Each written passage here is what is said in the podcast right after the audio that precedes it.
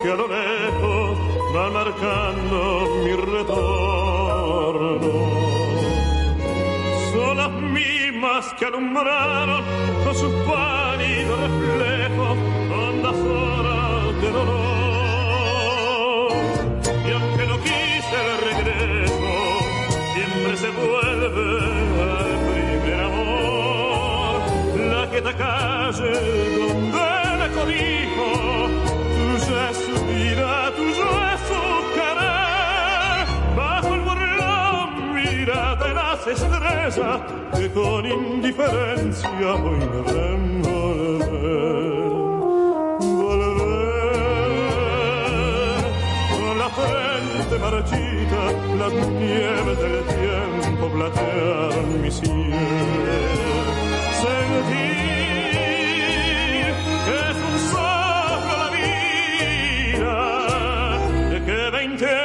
es nada, es la mirada, errante en la sombra, te busca y te nombra vivir. Con el alma aferrada a un dulce recuerdo que lloro otra vez.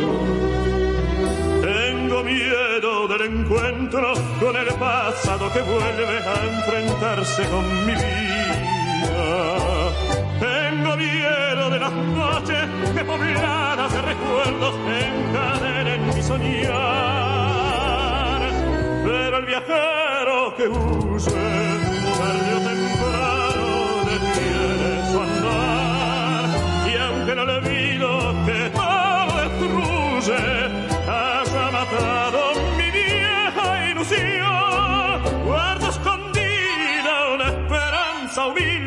Que es toda la fortuna de mi corazón.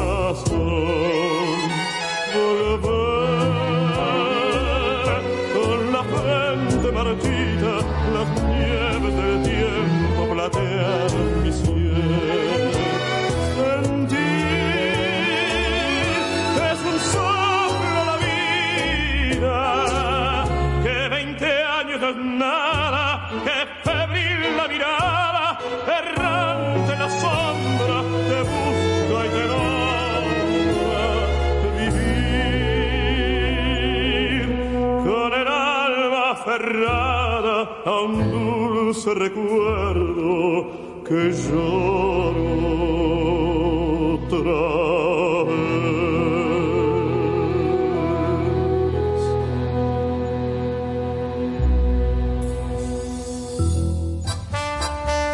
Bienvenidos a su programa Con cierto sentido. Compartiendo el arte del buen vivir.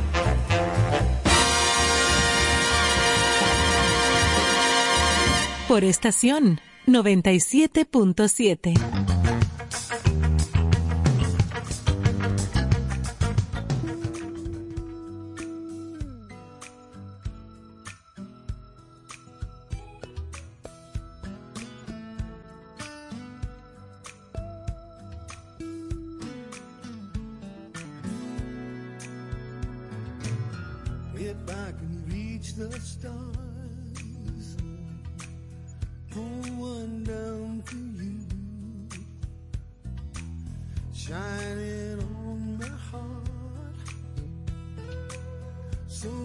see the truth. And this love I have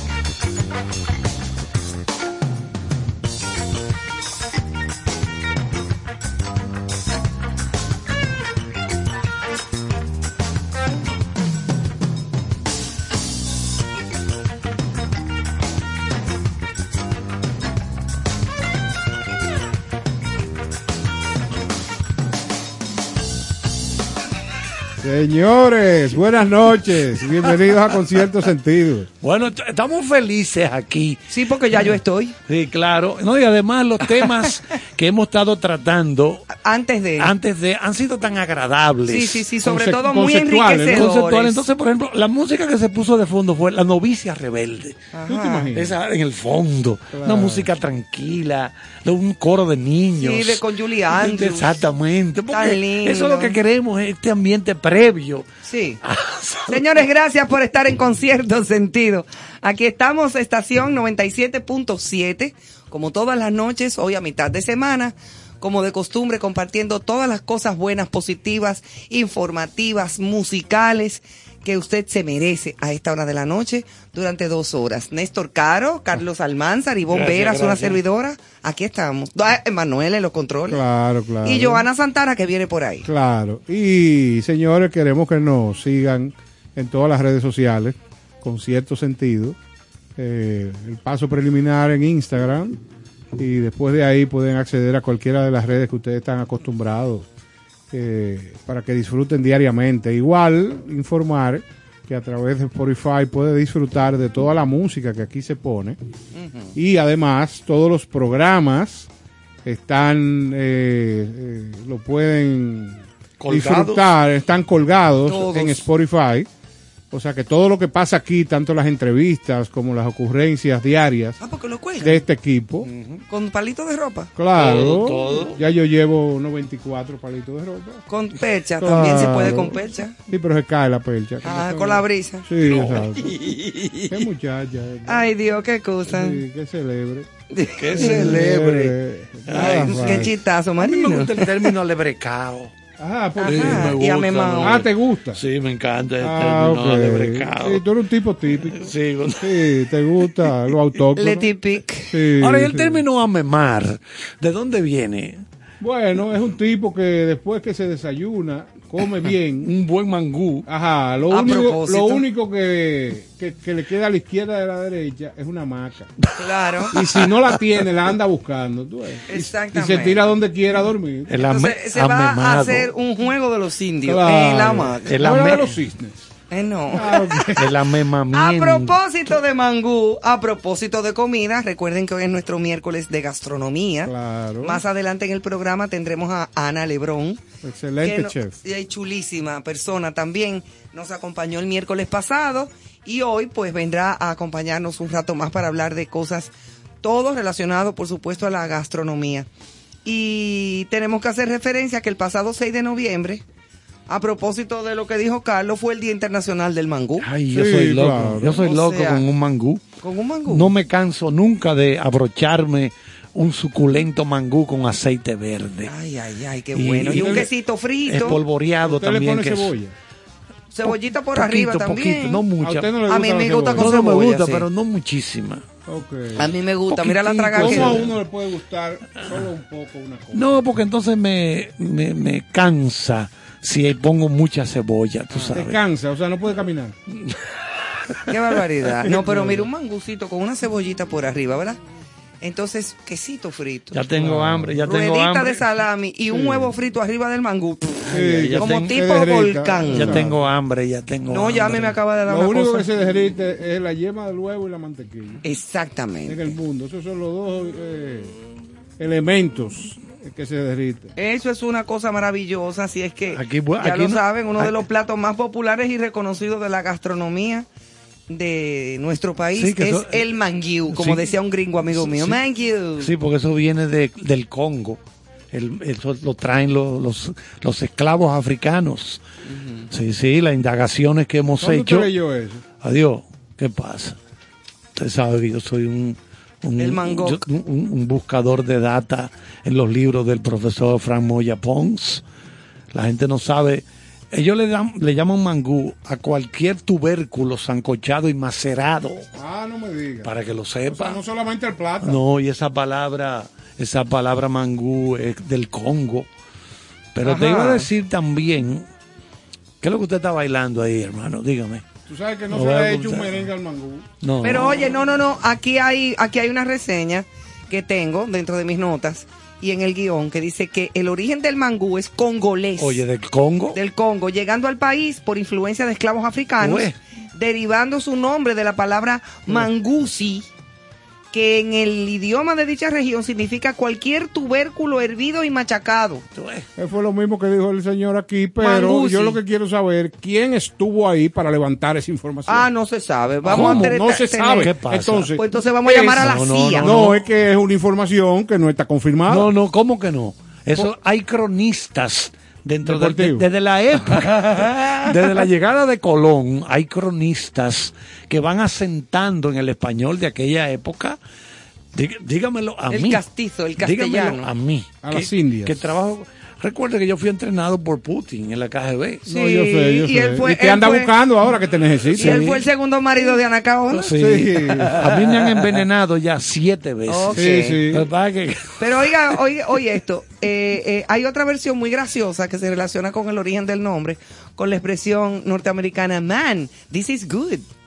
Ajá, o sea, cuando los exacto. americanos Entonces, probaron ¿A quién le creemos? No, no, no. La Pero palabra, no, no, no, la palabra mangú es del Congo. del Congo, es congolesa. Voy a traer en los próximos días un recuento de palabras que la gente las utiliza y no sabe que son de origen africano.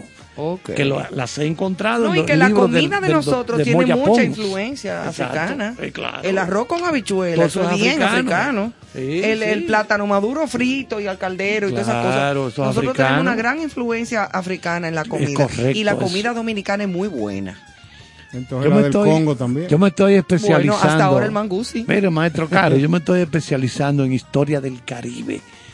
Eso que significa que diariamente, diariamente, debo, la dieta mía incluye textos complejos, a veces desconocidos para la mayoría de la gente, de la, cul- de la historia del Caribe. Bueno. Para que usted lo sepa. Cosa que aplaudo. No, no, pero claro que Eso sí. le va a servirle mucho. Claro. Pero oigan esto, hay que destacar la relevancia que ha alcanzado el mangú en los últimos años, especialmente durante el 2021. En ese sentido se alude primero a la iniciativa del blog A Alto Fuego, que, hubi- eh, que hubiese un día del año para conmemorar este importante plato dominicano. Segundo, el logro alcanzado por Flavor Fusion Fest en la ciudad de Nueva York por iniciativa de los chefs María Marte, Amílcar Gonel y Pamela Gonel para conseguir el récord Guinness del mangú servido más grande del mundo. Eso se hizo hace poco. Mi madre, Sí, qué sí, mangú. eso- Yo me acuerdo que ese Yo lo mangú, vi, yo lo vi. tú te podías meter en dentro de ¿Cuánto comieron de eso? No se sabe, pero Mil y grandes. pico, creo. Grandes cantidades de Sí, personas. mil y pico, creo que fue. Porque Y- el, el sancocho más grande creo que fueron unas 600 personas. Claro, Que se lo abrocharon. Aquí fuera. No allá. Pero eh, recuerden que la palabra mangú ya aparece en el diccionario de la Real Academia de la Lengua. Sí, esa fue otra noticia. Esa fue otra noticia Hace unos importante. meses. O sea que ya ustedes saben, el mangú es una cosa grande. Bueno, yo Sí, eso es interesante. Y es barato. Que lo bueno de eso es que es barato. Porque ¿qué cuesta? En su casa es usted que compra los platos. Claro, yo mismo sancocho mi plata. No, pero lo único. compra, lo compra. Es lo único, claro. Usted está diciendo sabes que es pelar, barato. pero tú sabes pelar plátano. Claro que sí. Hay que saber pelar Sí, plátano. porque la- el cuchillo no puede penetrar muy profundo No. porque le lleva un pedazo al plátano. Entonces- le echa agüita primero. Agüita al plátano, entonces se juega ¿Qué- en la, en la cácara. ¿Cuál agua? Yo lo mojo ¿De primero. botellita? ¿De qué? qué? Agua de la llave. Cualquier- para que no cualquier- La cácara, para que no manche. Para que no Ven acá, una después pregunta. tú lo pelas ¿Por y yo hago, hay-. Una pregunta in- interesante. ¿Por qué hay unos plátanos que vienen como con pintura? Es verdad. ¿Usted no se ha dado cuenta Sí? La, Sí. la ¿De dónde viene esa- esa la cácara pintada, sí, es Ajá. verdad. ¿Será que los marcan por No, alguna no, razón? debe ser que eh, la, la Estos son los cama, malos, estos son los buenos. la cama del, del vehículo donde lo traen, lo bajan de allá de las lomas, parece que los o recién quizá pintados. los sí. marcan también. Sí, puede ser también. Que, Puede- que estos son de la clase tal, estos son Sí. de la mata Sí, tal. porque son muchos. Obviemos la Pero van a respuesta. llegar- Y que, señores, buenas noches. Llegué a mi casa. Obviemos la, gracias. respu- la respuesta porque esa pregunta que yo hice es azul y no va a resolver nada. Soy loco Para nada. Exacto. Eso es sigamos, irrelevante. sigamos. es Ahora, irrelevante. eh, oigan esto. Totalmente irrelevante. oye esto, Ivonne. Oigan, compañeros. Sí. El periódico Listín Diario, hace ya muchos años, publicó. La pregunta era: ¿por qué la gente que se abrocha su gran mangú le entra un sueño Eso, eso es Eso verdad. eh. párpados. Eso es verdad. Eso, o sea, no es relajo. La gente se amema. Ahora le pregunto. Después de mucha gente buen- desayuna Dame- como ahora dame le pregunto, ahora le pregunto yo, ¿el plátano es proteína o es carbohidrato? Carbohidrato, Está totalmente. Es que yo quiero que usted le diga a la, a la gente que está en sintonía y le aclare. Acuérdense. Mis ¿cuál- preguntas parecen torpes, pero no lo son. Acuérdense No, que somos carbohidrato médicos full. también. Ahora, el plátano tiene una, una componente de, de melatonina que estimula el sueño. Güey, no es relajo, ¿Cómo no es mentira. No. entonces validando. ¿Y No, cómo ¿dónde tú averiguaste? ¿Qué Sí, pasa? ¿Y cómo entonces? ¿Sabes que la melatonina es una hormona, bueno, que me corrían los doctores, pero yo la conozco por, por, por uso personal, porque es natural, eh, para insomnio, tratar insomnio sin que sea algo químico. Sí, que te induce Ajá, al, a te como a induce a- relajarte. a relajarte, pero Ustedes desde están dando un dato que va a ser utilizado por un grupo de natural. tigres para relajarse Ya ahora. Y se van a abrochar su plátano. Porque los alimentos son fuentes naturales de, de, de muchísimas cosas. de muchísimas Ahora, cosas. ¿por qué entonces se usa para desayunarse? Si amema. Claro. Lo lógico es tú Usted sabe que otra cena. cosa, que usted sabe Él que otra cosa mema. la melatonina, que es propia del que- cuerpo, es así. ¿Qué otra cosa mema? Una docena de donas. Una docina. ¿Quién se come Pero yo me como una Un- sola y ya una, yo estoy ya. explotando. Bueno, pero si te, si te come una docena, Hay que internarme. te claro, duerme. eso es no, me duermo, no, me muero. A mí no me cabe ni que yo quiera. Ah, bueno. Ay, Saludo no. a un grupo de amigos que, No, que docena, regularmente yo iba a decir, ¿quién utilizan se ese ejercicio para iniciar el día. Ay, no, eso no se puede. Bueno, pero ya arrancamos a hablar de comida y comida y comida. Precisamente, por, como dije hace un momentito, hoy es nuestro miércoles de gastronomía. Y en un ratico vamos a conversar de más comida. Y ya, ya me dio hambre y estamos comenzando. Ay, Aquí hay una anécdota.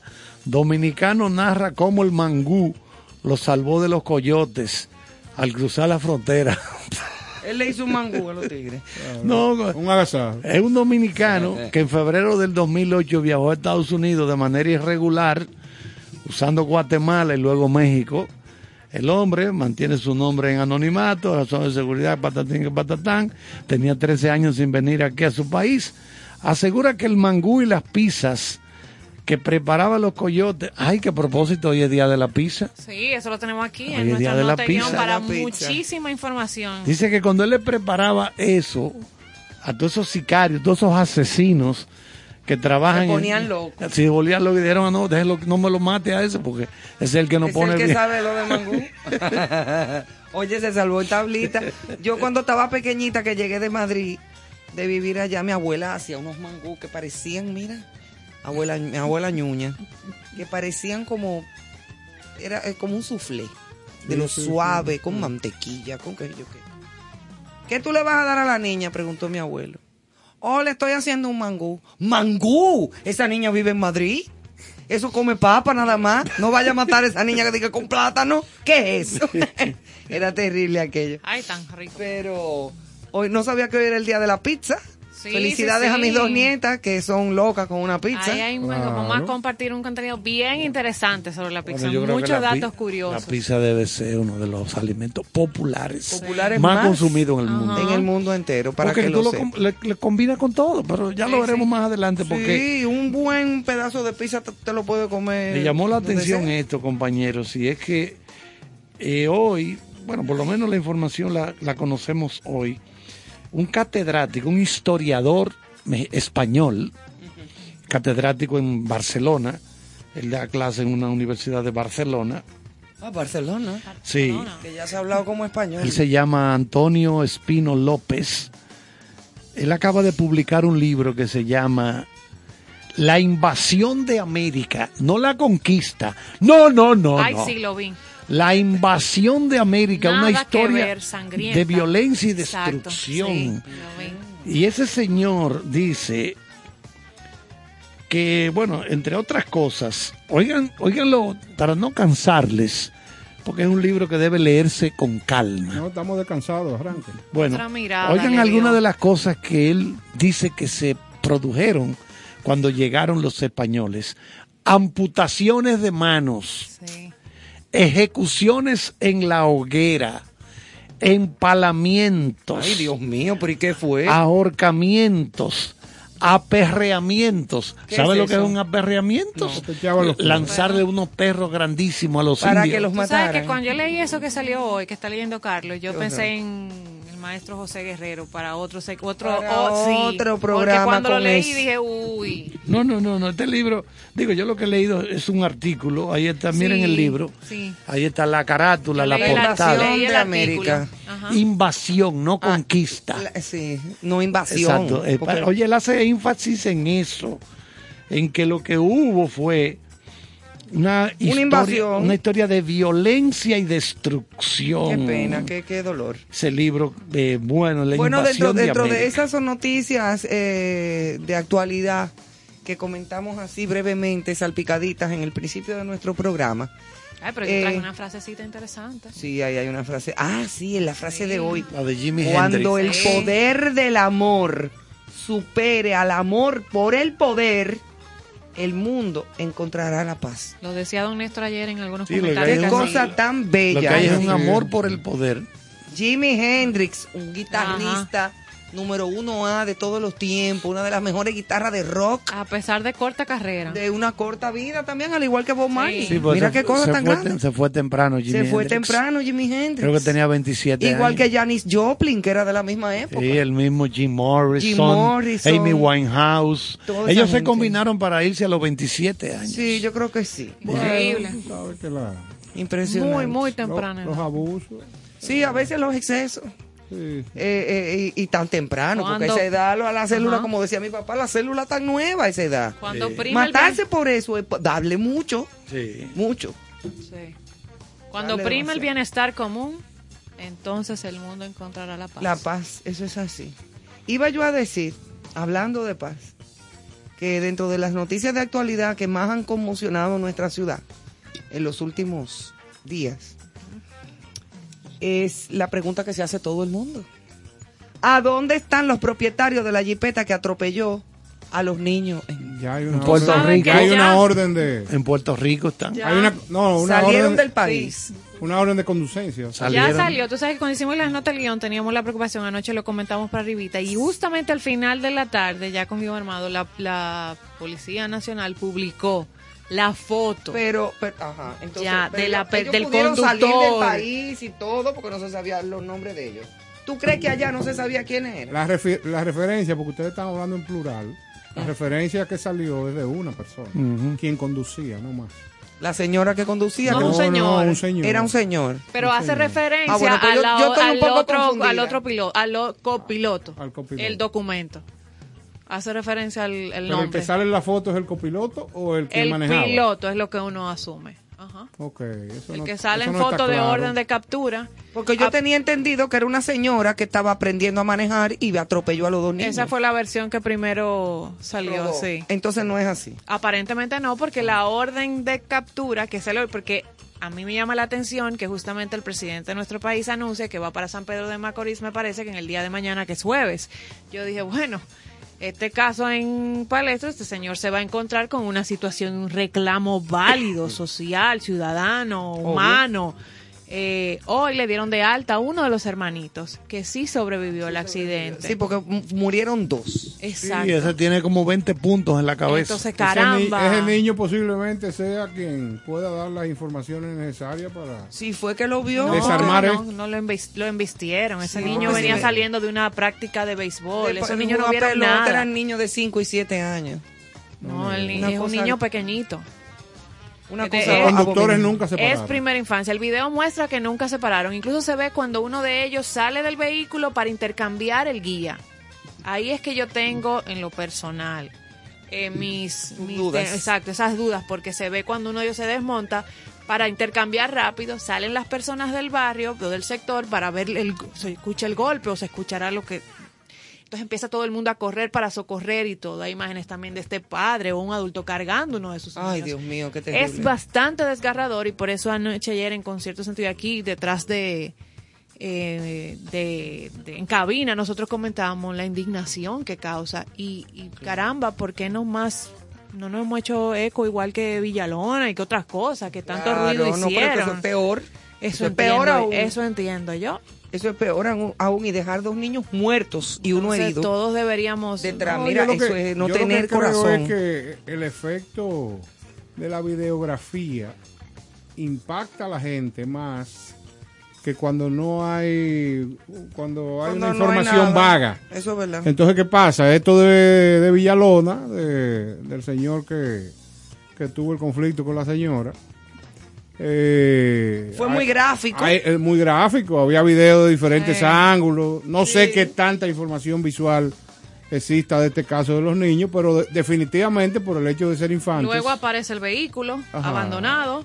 Ahí es que la familia se la reclamar. Yo no quiero vehículo. Yo Por- quiero a los responsables. por el hecho de ser infantes, este es un caso eh, más, Y- gra- y- más grave Y que... salir huyendo, porque un accidente lo puede tener cualquiera. Claro. Dios libre a uno, ¿tú entiendes? Pero Hay que enfren- salir, hay con- que- salir huyendo. Hay que enfrentar la situación. Hay que enfrentarlo, porque dime tú. Hay que enfrentar la situación. Nadie quiere salir a la calle a pasarle por arriba ni a niños, ni a gente, ni a nada. Pon No. tú que fuera un accidente. Exacto. Pero desde el momento en que tú sales huyendo del lugar, entonces ya ahí sí. Ahí hay algo de culpabilidad muy grande para usted salir huyendo así.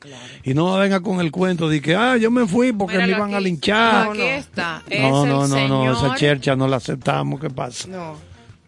Eso, O eso sea, que- ellos están ahí, están ambos nombres. O sea, y la gente dice que se lo encuentra bastante raro. O sea, Pero- ya tiene nombre y todo. Esto, Bueno, habría que ver. esta- este asunto de Hay que ver si fue un chofer designado. ah, puede ser también. Digo yo que cuando ocurren cosas como la de Dice que está Villalona, fuertemente armado el hombre. Sí. Ah, oye, oye. Sí, está todo ahí. Es oficial desde la, es un comunicado oficial. de la policía. ¿no? Ay, de la. Policía Nacional eh, públicamente. ese Sí, tipo mira, en las redes. Policía lo- Nacional informó. Sí. Yo creo que ese señor, la persona involucrada, lo mejor que hace es Entregarse. entregarse por las buenas y asumir su responsabilidad. y evitar pasar unas cuantas semanas con este, porque tarde o temprano te vamos a echar el guante. ¿eh? O sea, la Interpol te va a echar el guante. A menos, Dios me perdone, pero como aquí está el país de las maravillas, a menos que estén inculpando a una persona que no sea y protegiendo a otra. Puede ser también. Porque aquí ha pasado. En los comentarios. Pero eso yo no, no lo afirmo, digo, me imagino. Sí, no Eh. especula con relación Especulando. a eso. Está especulando. lucubrando. Sí, porque aquí hay gente No, que es que lo han protege, hecho, que lo han que hecho. protege. Lo han hecho, desecha la culpa a otro, le pagan unos cuartos para Eh, ven, eso. fulano, Sí. es que eres tú el culpable. Y eres tú el culpable. No, y que el video también muestra, hay un video que sale y que fue publicado cuando sucedió la lamen- el lamentable hecho donde se ve el intercambio de, de choferes. Ay, ay, ay, sí. Ay, eso tiene Entonces, cocorita. nada, pero nos Ay, hacemos sí. eco y qué bueno que hoy ya hay aunque sea unos nombres y que no está en el olvido y que, y que está caminando. Ojalá porque que sí. Para que esos padres Porque no, tampoco encuentren justicia. no somos tan bobolongos. No, es que ya la gente está empoderada, señores. ese cajuil. ya la gente sale Vaya. y protesta y se entera. Ya no estamos en la, en la época de, de, de la inopia y de que la gente tenía miedo de decir y miedo de hablar y miedo de aquello. No, no, no, espérate. No, o sea, hoy en día es ¿Cómo que ya eso no existe. Además, vuelvo y repito, aquí el miedo se acabó un 30 de mayo del 61 en el baúl de un carro. Aquí ya no hay más miedo. Con los comentarios que hay en todas las publicaciones, tú te vas a dar cuenta. Yo, Ya yo lo te, yo te sabe. lo dejo de tarea. Ya lo sabe, don Néstor. Vámonos por los senderos del ámbar. Excelente oportunidad. eh, Sí. Y esto que traigo hoy eh, no tiene que ver directamente con lo que estamos comentando, pero sí con el paso del tiempo, en qué se convierte el verdadero interés de la vida. Y esto se llama valioso. Con el paso del tiempo llega mayor madurez y los tonos de la vida van cambiando. Los intereses ascendiendo y lo valioso se hace cada vez más etéreo los tesoros marcados en una sonrisa o en el salto de felicidad después de un triunfo color tenacidad, amores que inyectan sin proponérselo adrenalina, que desbordan latidos de un corazón que se creía perdido. Esperanza que se convierte en sólida a través de una fe que con venda no translúcida deja observar la llegada de todo aquello que se desea en la posibilidad de dar vida y convertir el amor en un recién nacido que espera paciente que lo amamanten con la fórmula ideal que es el cariño, que lo llevará por un sendero donde abundan la flor de la manzanilla, la vainilla y el azahar, mirar como un atardecer frente al mar se convierte en noche, cómplice del reflejo brillante de una luna que enamora, encanta y obnubila. En fin, cuando tus sentidos, embriagados por las maravillas de lo intangible, dominen tu ser, habrás llegado al punto donde lo valioso no será tener. Qué belleza. Wow. Bueno. Lo valioso No será tener. Claro. Of- Bueno, ahí tenemos en el fondo. Tú sabes que el computador no puede contenerse a veces Sí, porque es así. ante la todo lo que se externa en esto Sí, y, son arranca, arranca solo, hombre. arranca solo la máquina, no aguanta. No aguanta. Increíble esto, increíble. Bueno, vamos con Es el música, programa Manuel, ¿qué tú crees? que la música que entra con cierto sentido. Es así, es así. Vamos bueno, con musiquita. señores, les vamos a decir, aprovechar ahora que mañana jueves el comisionado del béisbol de las grandes ligas, Rod Manfred, gran amigo nuestro, va a dar a conocer una propuesta que tienen los propietarios de equipos.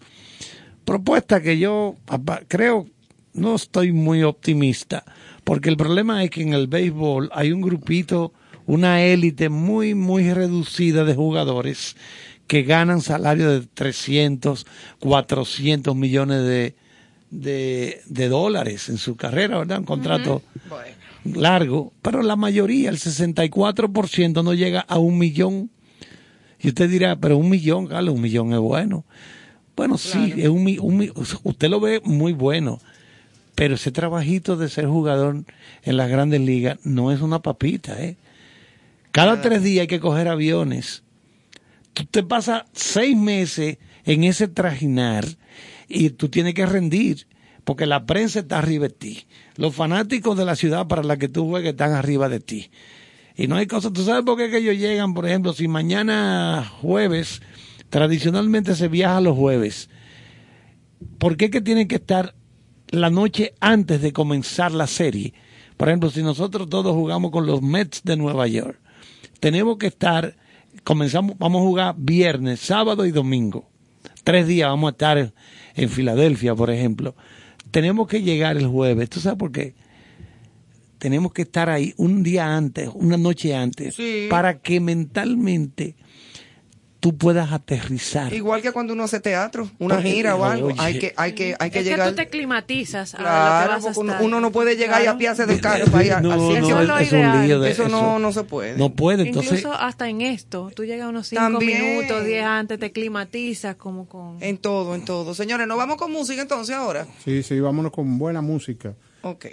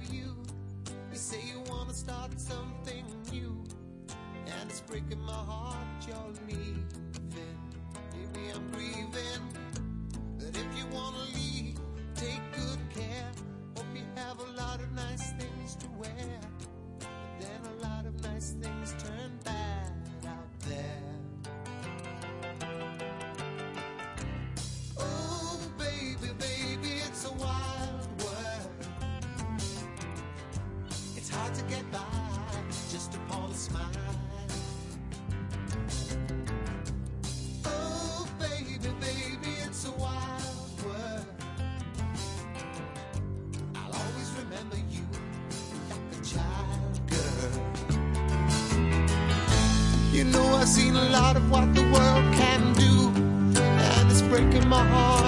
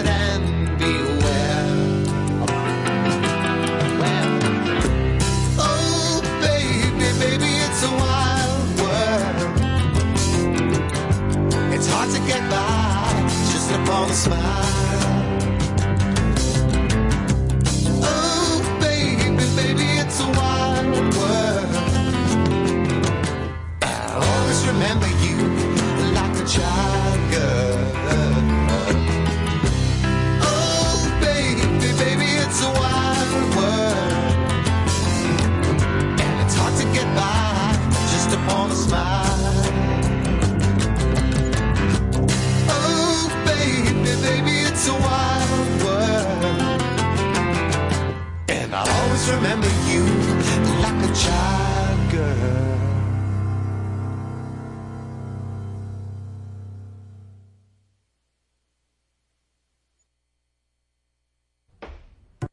Con cierto sentido.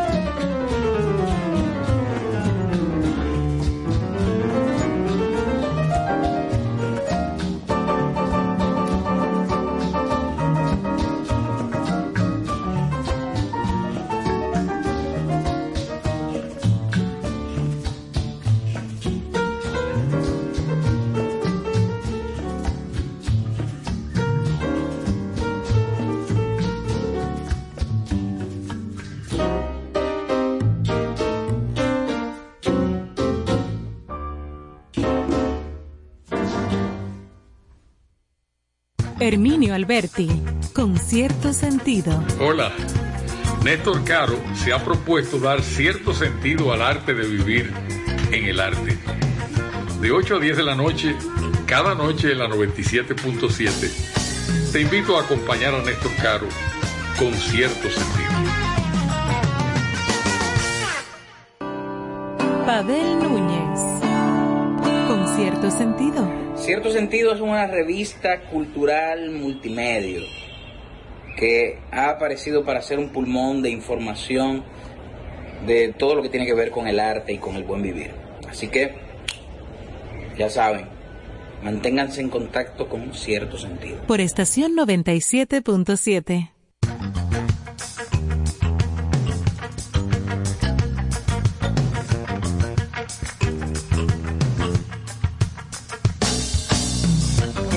Bueno, señores, escuchábamos a Cat Stevens. Recuerden que ya él cambió su nombre, ahora eh, Yusuf Islam.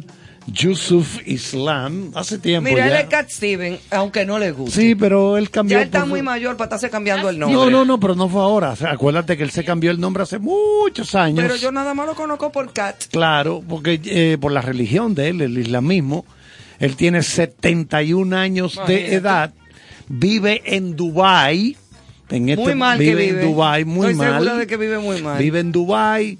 Eh, ustedes saben que una vez a él en, en Israel le iba a hacer unos conciertos y le dijeron, no, usted no puede entrar aquí más. Dice, "Pues, ¿por, qué, por qué- no? Yo soy ciudadano británico. Soy Pero usted ciudadano vive ahí inglés. con los árabes. No, que le- lo, lo acusaron de financiar terrorismo de los árabes. Ay, y él dice, pero ¿y cómo me pueden acusar a mí de que yo, que el dinero que yo gano en los conciertos y por las grabaciones, yo lo use en algo que tiene que ver con violencia, con muertes? Es una cosa insólita, pero tú sabes cómo son los judíos. Oye, lo que, lo israelíes que pasa es que que no. la, la gente toma en la vida decisiones que son desacertadas. Porque ese señor hubiera llegado aquí. Y aparte de disfrutar de la maravilla eh, que hay en República Dominicana, su mote hubiese sido Don Gato. Eh, Don Gato, venga por aquí. Sí, sí, sí. y se hubiera librado de toda esa. Bueno, sí. tú América, sabes. ¿usted quiere mangú? Y No él- hubiera dicho nada, doña. ¿Qué claro. te digo? Él, él tiene, él creó allá en las afueras de Londres con su esposa. Tiene, creo que son cinco hembras tienen. Tuvieron cinco y... Ah, pero chancletero, ¿no? Sí, sí. Y uno, hay un varón que es el que lo ayuda con las redes sociales y todo. Y entonces... Sí, hombre, una casita ahí, mira, por ejemplo, en Punta Cana, cómoda, una buena Oye, casa. oye, esa playa entrando así, saliendo. Mira, ¿tú Muchacho, y- o en la terrena, para Cozón, para allá. te imaginas? Eh, una tremenda en- casa ahí en paz, tranquilidad, que le lleven su pescado fresco. Él Claro. estuvo... Don K. Él, él estuvo que si va a actuando querer ahí. chillo. Él estuvo actuando en Viña del Mar en el 2017 o 2018, un- pero aquello así, reventado de gente. Claro, ya se le nota la edad, tú ves, porque ya se le nota. Claro. O por a cualquiera, Coge con su guitarra, 71. coge su guitarra. Menos a. Nini Cáfaro.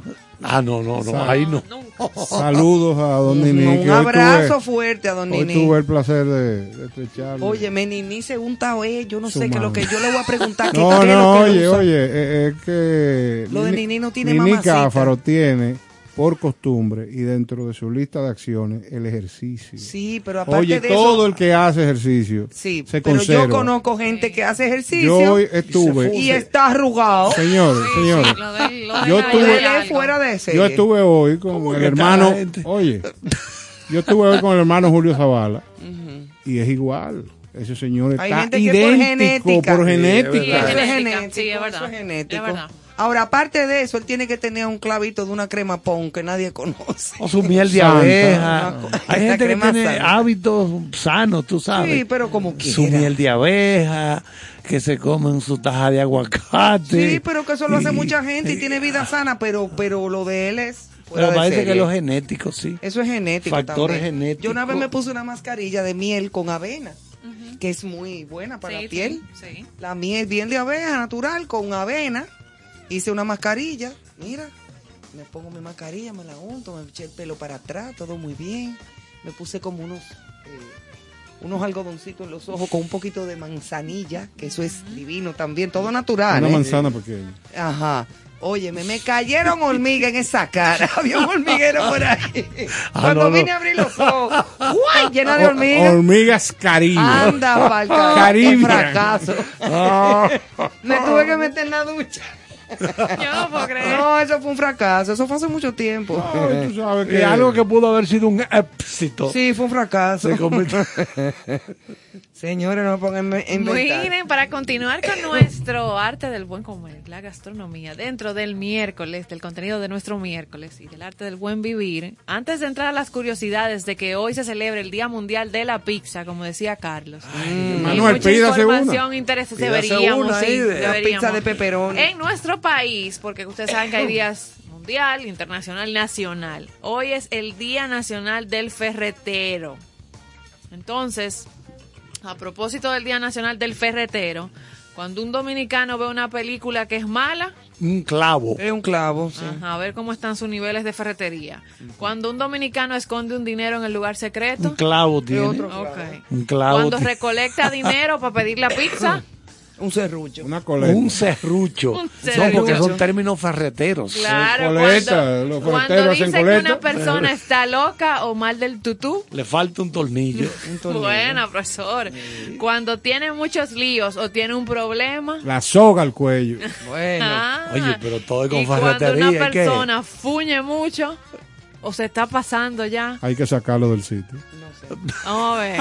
¿Cómo, cómo que le dicen? Está apretando la tuerca. La tuerca. Ah, sí. apretando la tuerca. Cuando compra, la roca. cuando va a comprar el pollo por, por parte, tú sabes, parte de las partes del pollo para hacer una sopa, porque no se puede comprar entero. Dios, ¿Qué es lo ah, que dice? Un, un pica pollo. Pico y Pico y pala. Pico y Pico y pala. Pico y pala, sí. De verdad. Señores, felicidades a los ferreteros de nuestro país. Día Importante Nacional del comercio Ferretero. para el desarrollo de nuestro Y al Snack Report, porque siempre prepara estas chulerías Ay, que bien. comparte con todo el mundo. Mira, y eso es verdad. Lo que pasa es que cuando usted habló de la rosca, inclusive hay un tema musical eh, importante. Usted lo que debió de decir es que cuando los gobiernos Sí, imponen sí. medidas como la de Los las recordé. salsas de presupuesto, eh, digo de impuestos, Sí. eh, ahí sale el término de Se está tenga corriendo. cuidado que se puede correr la rosca. Sí, Sí, si siguen la apretando tuerca. la tuerca. Digo, yo no hablo de este momento, yo hablo de en el momento, claro, en el momento aquel que surgió la canción. Ajá, yo te entiendo. Sí. Yo sé. Día Mundial de la Pizza. Bueno, señores. Bueno, ¿cuántas pizzas se comen en Estados Unidos el día del Super Bowl? Que será el domingo ahora, el día Sí, el 13. próximo domingo. Pizzas y hot dog. Ese día, bueno, el día que los norteamericanos consumen más alimentos sigue siendo el Día de Acción de Gracias, Thanksgiving Day. Pero el segundo día de mayor consumo de comida es el Super Bowl. ¿Cuándo es el Super Bowl? El domingo. Este Solamente, domingo. Solamente pizzas, 12 millones de pizzas. Y hot dog. Se- como se- tiene que haber. Bueno, ¿tú sabes cuántas alitas eh, búfalo? Alitas picantes. Alitas Ah, picantes se son. comieron en el Super Bowl del año pasado. 1.420 millones de alitas. Ay, Dios. De esas alitas picantes Pero con... tú dices en todas las casas, en todo, Sí, sí, claro. general. Se Claro. calcula que Allá se en el estadio No en el estadio. No, no, no, porque tú las tú las pides y te las llevan, Claro. ¿verdad? 1.420 millones de alitas. Suficiente que si tú la colocas una con la otra, Es que ya es el le da tres veces la vuelta a la Sabía que tierra. estaba cerca, o sea, si tú coges las alitas y las pones, Claro. una la punta con la otra Con y la, la otra, otra. le da tres veces la vuelta a la tierra. Y la gente, y en Estados Unidos se abrochan esa cantidad de ¿Sabes alitas. cuántas pizzas se venden anualmente? Vamos a hacer un serrucho para comprar una lista.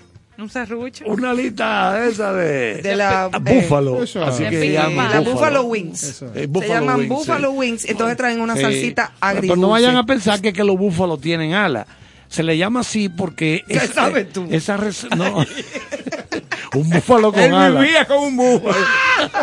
No, lo que pasa es no, que no. Esa, esa receta con ese picantoso así viene de Y búfalo, de del búfalo. área de búfalo. De Búfalo. Y buenas que son las antes, Buffalo Wings. antes de que tú des la, la información de la pizza. De la pizza anualmente. Carlos, usted que tiene tanta relación con los deportes, ahora yo voy a dar una idea que pudiera ser beneficiosa si usted es amigo del ministro actual de deportes. Dígame cuál Un es. deporte tan importante como el, el que se celebra ahora el domingo, el Super Bowl. ¿Usted se imagina que en la Plaza eh, Independencia, donde se, se llevan las protestas a cabo, Sí, allá en la Luperón. en la Luperón, ¿usted se imagina que ese ministerio coloque cuatro o cinco pantallas LED de las más grandes del país? Y sofá, y haga- ponga silla, para que la gente disfrute ahí Buena idea. de, de ese evento. Sí, pero hay que llevar la macá. No, no, claro, no. Ahí tú pones puesto de alita, puesto de pizza. Y ¿Me estás entendiendo? Empanada, Ah, pica y no así, y no solo con. hay cultura, sí, y no solo de con ese, con deporte. No, yo no Bueno, creo de, ver el Super cualquiera. Bowl, Claro. de ver el Yo no Super creo que aquí cultura más. Pero se crea, po- porque por algo se empieza, señor. Este, este país y esta sociedad lo que está necesitada es de educación, pero combinada con diversión. Ahora aquí la gente Claro, no, porque que no mira, el Super, el Super. Bowl, digo el Super Bowl no, ese tipo de fútbol, ese el fútbol Sí.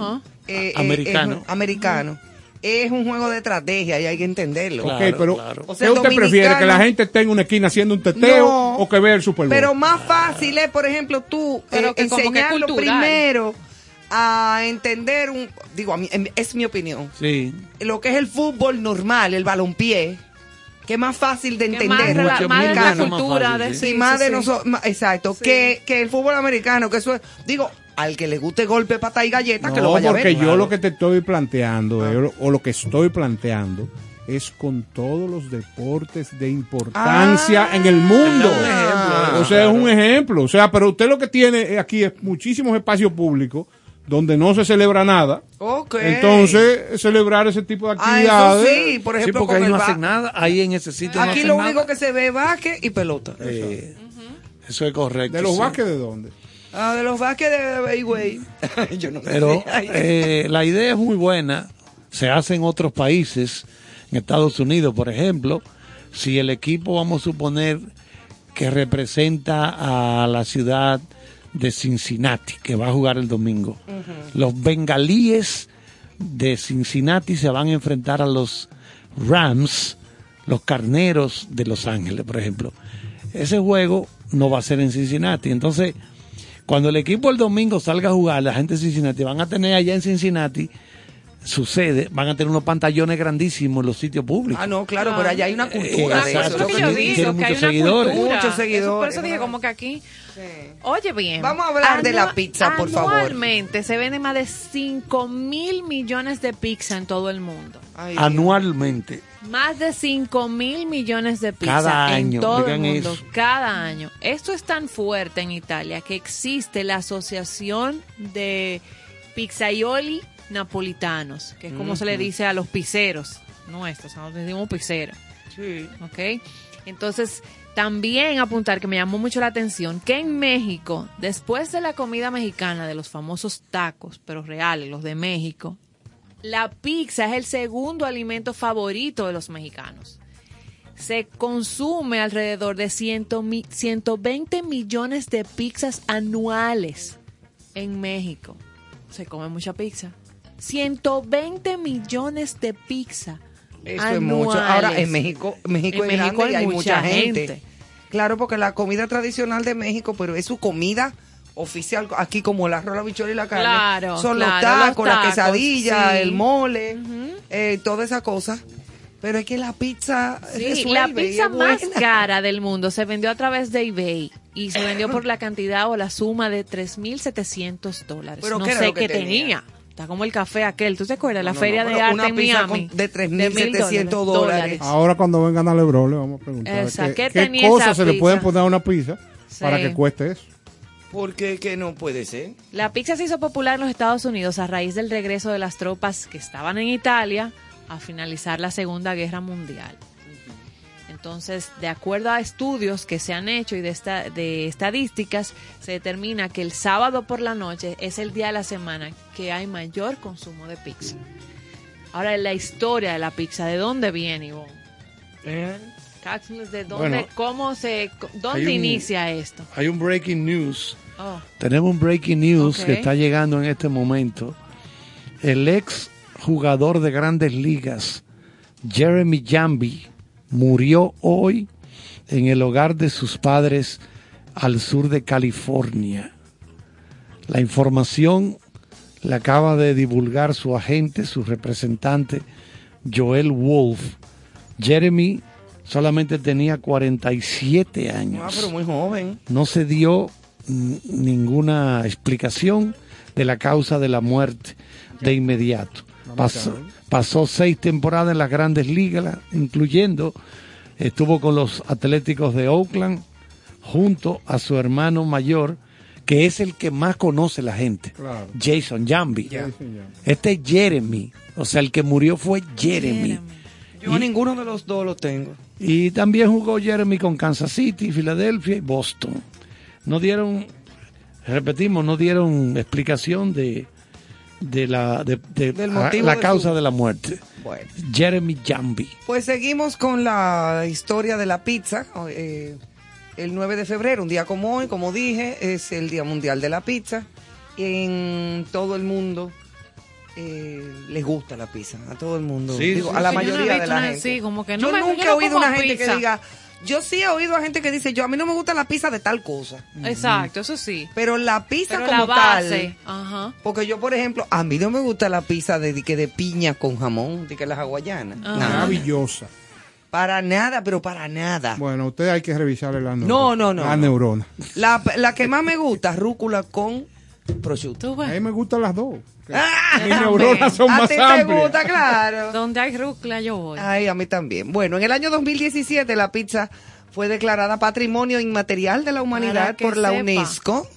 Eh, de- de- debió de llamarse Patrimonio Comestible de la. Humanidad. Inmaterial real. Ajá.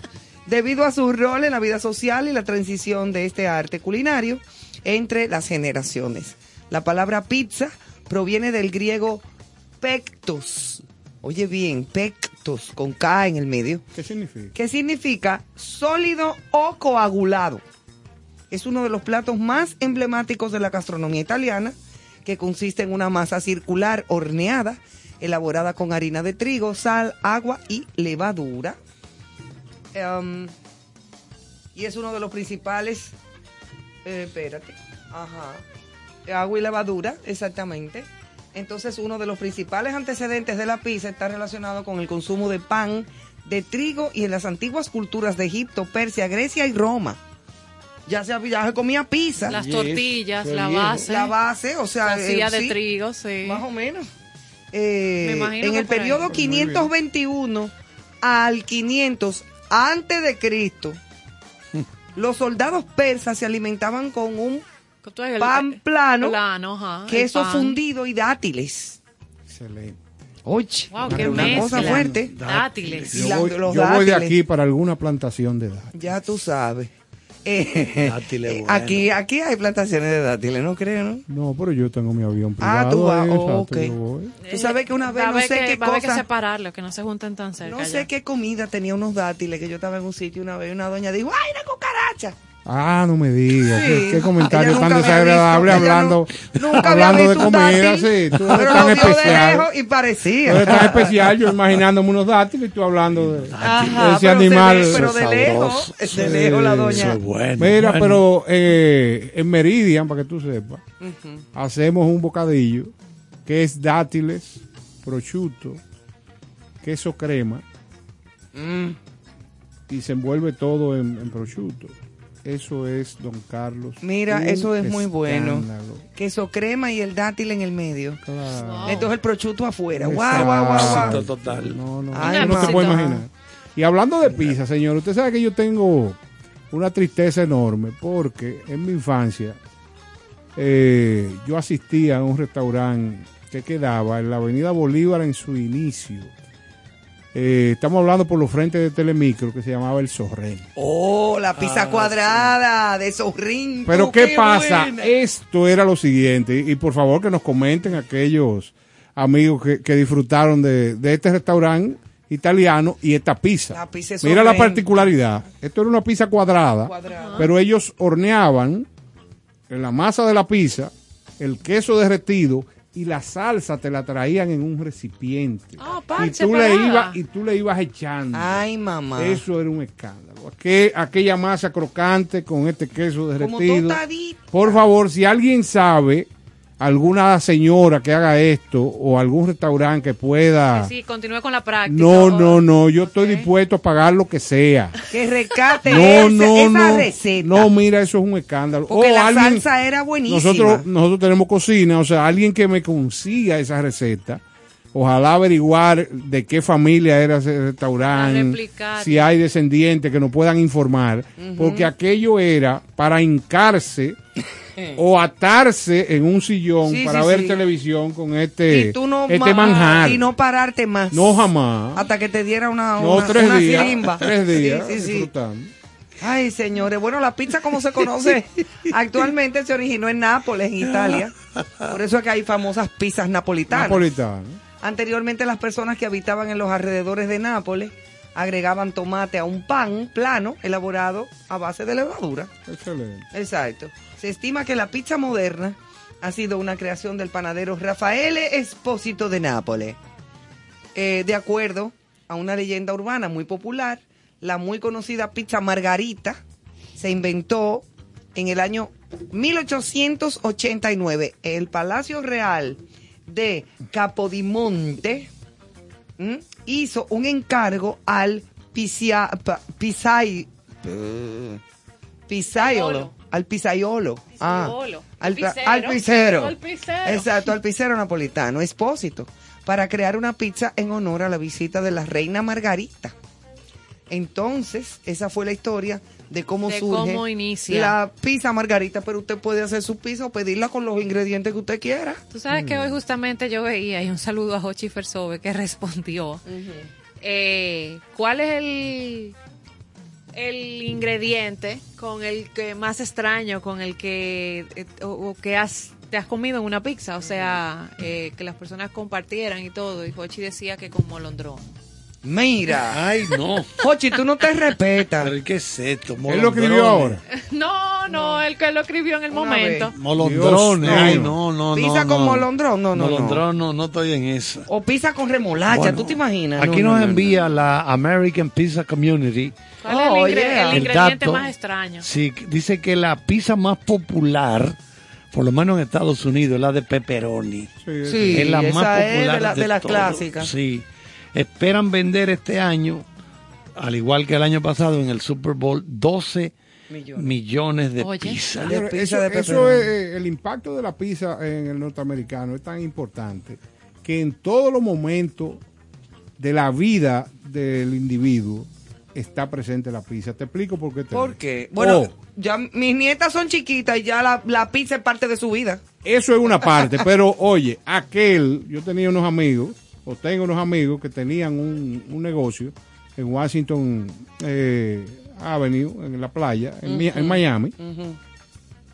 y hay un grupo de gente que sale de los establecimientos a las 3, 4, 5 de la mañana en aquella época y esperan esa hora para ir a un negocio que era famoso que se llamaba Pucci Pizza. O sea, la vida nocturna está atada directamente a la pizza. Sí, eso es verdad. ¿Tú me estás entendiendo? Entonces, En así Nueva como York las niñas son locas con la pizza, los jóvenes, o sea, Emblemática la pizza Pero en mi Nueva York. juventud, mi adolescencia, uno acostumbraba los fines de semana a salir a ir a ver a- eh, al cine y, a comer, pizza. así. O sea, con los amigos, con el noviecito, después más tarde, con la familia, al cine y después comer una pizza. nuestro amigo Julio Sosa, aunque nos vamos a desviar Mm. un poquito con este comentario, eh, plantea que qué interesante fuera el Super Bowl con algún atado de la mano con algún ron dominicano y especifica que lo interesante sería el medio tiempo después de haberse abrochado uno que otro litro Ajá. de algún un frasco, ron. un frasco. Bueno, eh, Julio, Exacto, un yo frasco, te recomiendo exacto. que después que lo haga, porque ya se ve que él lo va a hacer, entonces tú mismo te grabes o pon a tu mujer a grabarte en el, en el medio tiempo ya prendido. No, porque es lo. Ya es lo que tibio. plantea. Ya- ya él estaba- no, va a estar tibio ya. Porque no es que él lo va a hacer, es lo que Ah, plantea que allá, que allá Ah, ya. se consuma dentro Sí. del evento, porque tú sabes Pero eso que porque él lo hace. es cuerpo, cuerpo a cuerpo el asunto. Entonces tú te imaginas ese cuerpo a cuerpo prendido. Prendido. Eh, eso ay, es. terrible. ay. Pero Julio, cuéntanos de tu experiencia cuando lo hagas. Oigan, oigan esto, el 94% de los estadounidenses come pizza al menos una vez al mes. Casi toda la población norteamericana, repito, por lo menos una vez al mes se, se abrocha su pedazo de pizza. Claro, pero es que Señores, muy pero es que bueno. ¿Cuántas formas de pedir pizza hay? O delivery y allá. Usted llega 34, al restaurante y le dice, dame una pizza. 34 millones De forma. forma. de formas, o sea, de Ah, estilos, de- de- de variedades. Ah, de claro. variedades de Bueno, mira preparar. que Hochi dijo que No, se no la... entiendo, o sea, sí, ese eh, planteamiento. La hawaiana, la salchicha italiana, Sí, la él de dice que de recetas Forma de de pizza. exacto. Bueno, Y- eso se lo vamos a preguntar en breve a Ana Lebrón. Y que el- ya está por Claro, aquí. ya está por aquí, Ana Lebrón. Ya, en Y breve arranca con y nosotros. hablar de la cultura, porque no estamos concentrando en Estados Unidos, pero en Francia la elaboran con nata líquida, gratinada. En No. la India, bueno, pero estilos y cultura. Sí, pero no. En la India se denomina utapam. Y, la, ¿Y qué le y tienen lentejas, una masa de harina de lentejas. Wow. Eso es en la. India. Bueno, podría, podría mandar a la salud pública que lo chequee. En Japón, en el Líbano, en Macedonia, en Polonia, en Siria. Los polacos dice que son... Pero ¿cómo usted va a co- coger para Siria una Comida favorita de los Explíqueme polacos, comida callejera. Por Mira favor. la comida de los polacos con, con eh, es como una, la pizza que ellos hacen es un tipo como de pan baguette horneado, aderezado con jamón, queso y champiñones salteados. Eso sí está bueno. Eso suena bien. Ahora, eso suena correcto. Todo ha ido en incremento porque voy a recordar que ese dato lo dimos aquí. En el año 1960, 60, el norteamericano promedio se comía 28 libras de pollo al año. Wow. Ahora, 100. Sí, porque hay más gente. No, no, pero es promedio de por Ah, de persona, cada persona. Por persona. Dios. Hay gente, no, pero esto no es mentira. ¿cuánto pollo? No es mentira. Un 14%, un 14% de personas encuestadas dijo, yo estaría dispuesto a casar, hasta casarme con un pollo. Así mismo contestaron. No, no, no, no, Así mismo contestaron. Ahí hay problemas de Eso me zoofilia. conviene porque yo hago boda. Ahí ahí hay problemas de zoofilia el que se case con un pollo. Porque ah, se han visto cosas, ¿eh? La vida, eso se ve en los campos. Déjame yo callarme. Sería mejor. Vamos a seguir con la pizza. Bueno, señores, pues volvemos en un momento y vamos a escuchar una, unas piezas de buena música aquí en Concierto Sentido. Y esperen en un momento a Ana Lebrón que nos va a acompañar.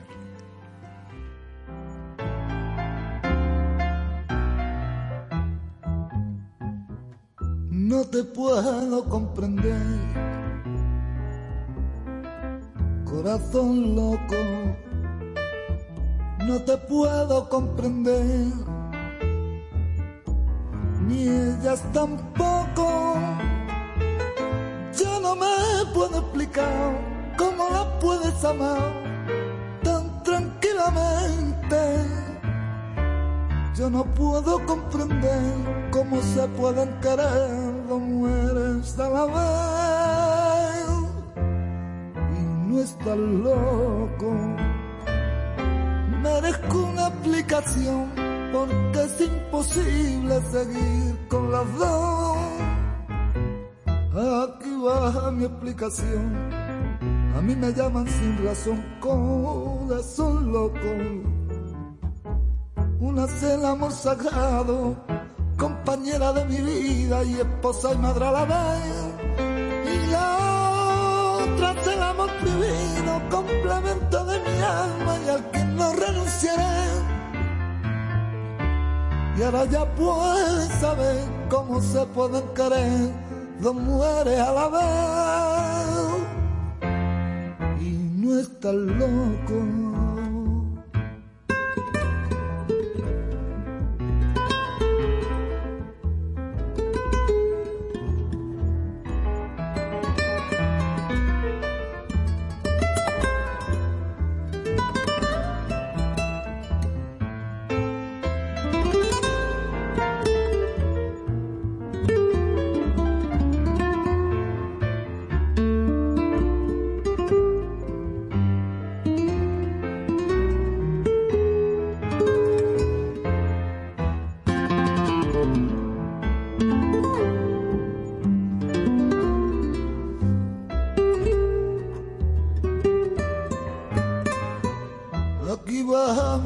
A mí me llaman sin razón, corazón loco. Y una es el amor sagrado, compañera de mi vida, esposa y madre a la vez. Y la otra es el amor prohibido, complemento de mis ansias, al que no renunciaré. Y ahora ya pueden saber cómo se pudo querer como estás loco, no estás loco, y no estás loco, ay, ay, ay, ay, ay, no estás loco.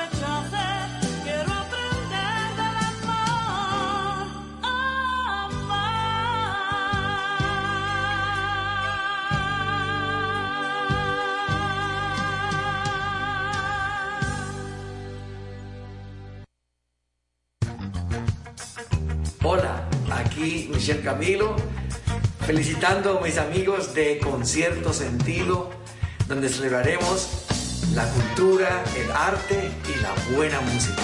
Concierto Sentido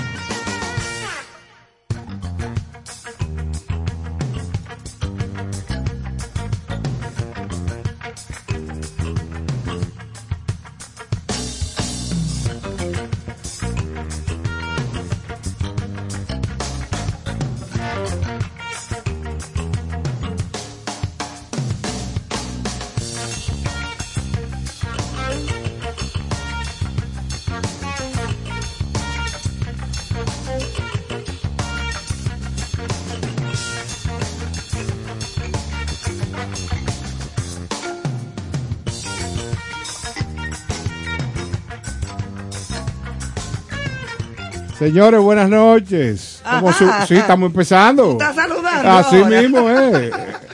Ay, ¿qué fue? No es bienvenido con cierto sentido, pero sí bienvenido a esta parte tan importante que se, donde se habla de gastronomía y tenemos a un ser muy especial aquí que estuve investigando, porque ella el otro día hablamos de su currículum, pero investigué con varios amigos y me dice que es una de las chefs más renombradas de la República, Ana mamá. Lebrón. Bienvenida otra vez. Esas manos que se sientan. gracias, gracias. Eso. Sí. Un placer estar aquí. Esto es una cura. Una cura. Qué buena. Esa es la idea. Gracias, Ana. Qué chulo. Bueno, mira, Ana, estuvimos hablando del mangú debido a el Día Internacional del Mangú, el Día Mundial del Mangú, que se celebró ahora el día 6 pasado. Hoy es Día Internacional de la Pizza. Eh, ¿Qué más, Johanna? Hemos Es compartido de todo y de- nos muchísimas informaciones. en agenda pendiente hablar de eso que todos los, entiendo yo, que todos los expertos de la alta cocina y todos los chefs persiguen.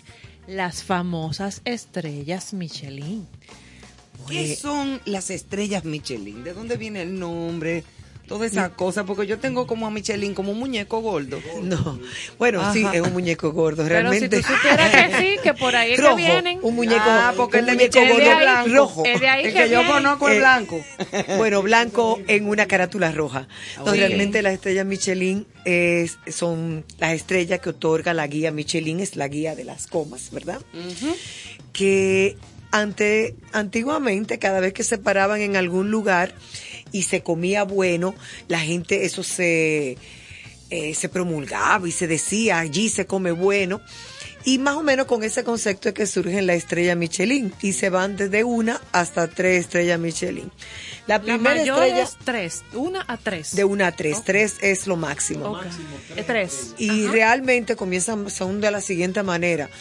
Eh, tú al principio, la gente llega a un punto, imagínate, tenemos un restaurante, llega el punto, ese restaurante se hace un poco famoso y entonces de- cada, eh, llama la atención entre un grupo de críticos. Entonces se presenta un grupo de unos cuantos críticos y chequean el restaurante o diferentes gente que realmente tengan renombre dentro de la, dentro de la industria. Y ya eso llega, indica "Ah, ese sitio vale la pena. Más cuando hay aproximadamente siete, un grupo así de algo que va, tú dices, ahí se otorga la primera estrella Michelin.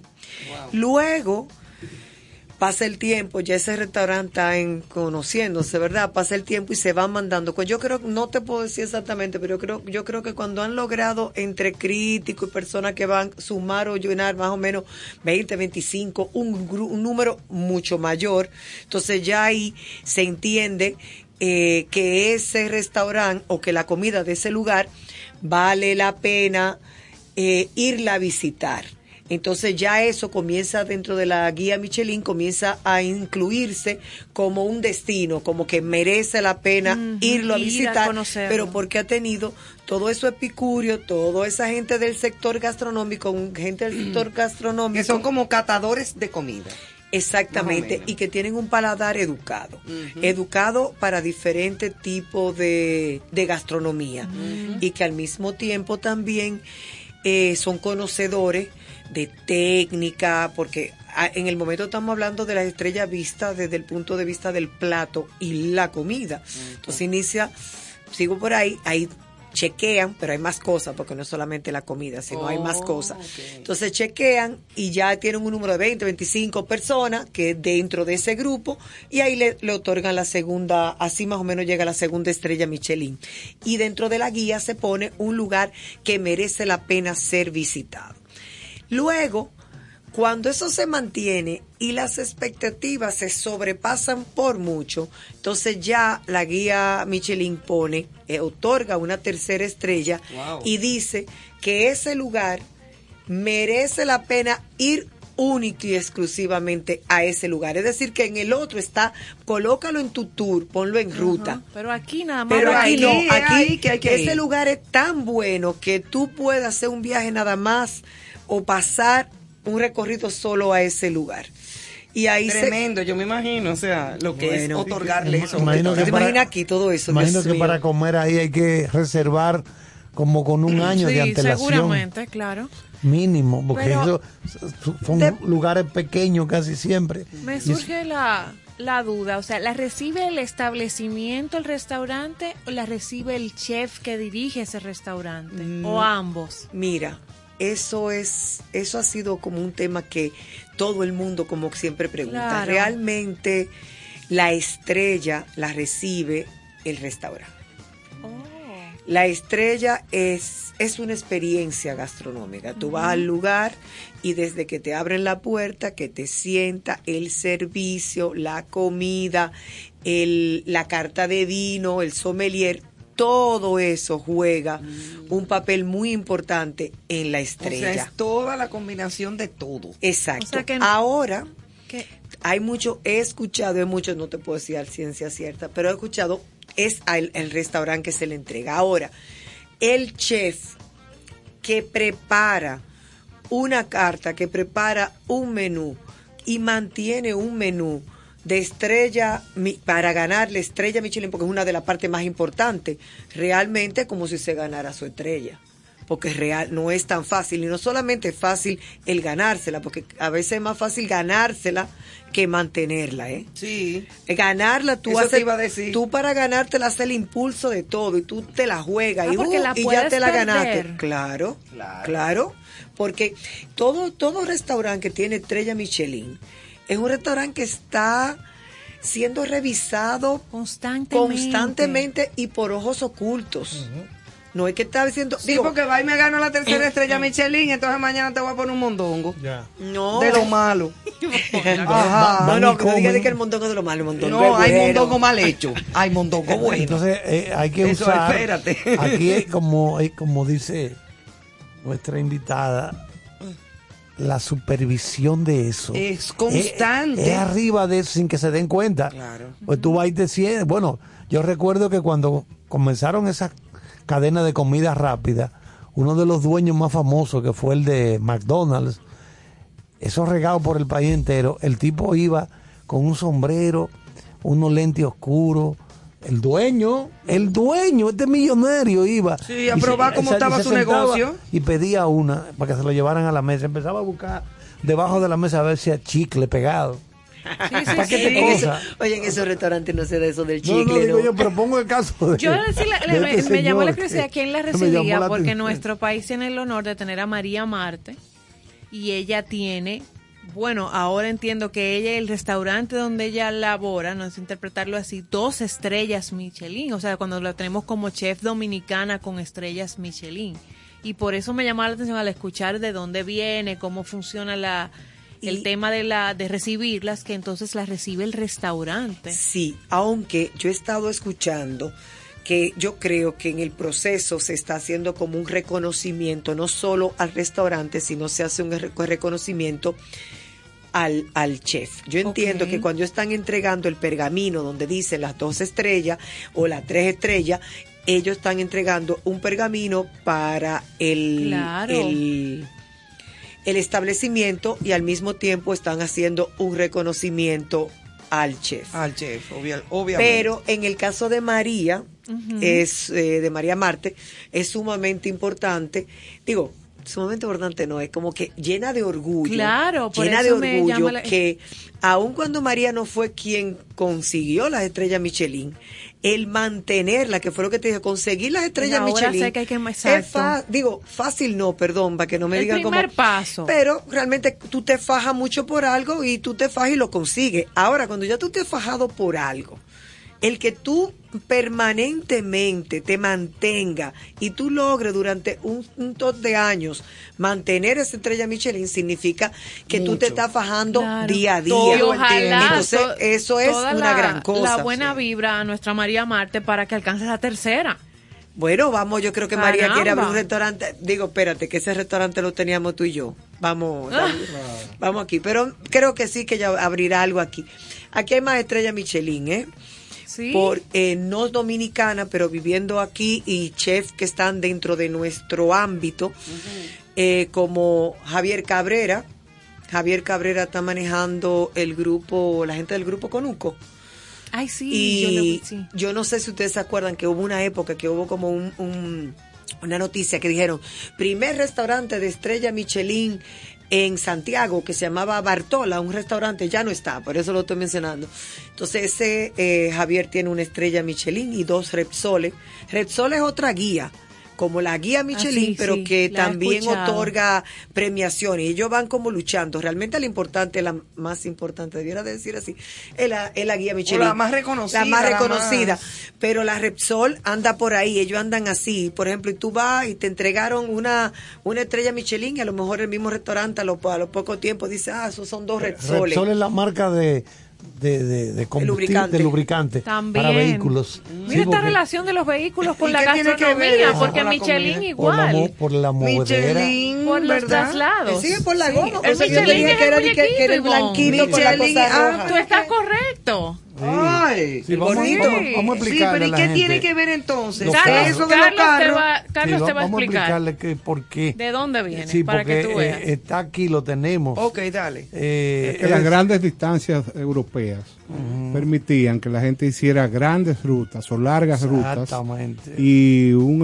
un elemento mercadológico logra de que esas rutas se definieran sitios donde se podían parar la Claro, gente a disfrutar, Ah, es como si fueran posadas. Sí. Mira tu yo ese, ese detalle Porque estamos hablando que esto Sí. viene de los años 1900. Vamos a decir, la guía Michelin la crearon en el año 1900 el señor Andrés Michelin, por eso el apellido de él.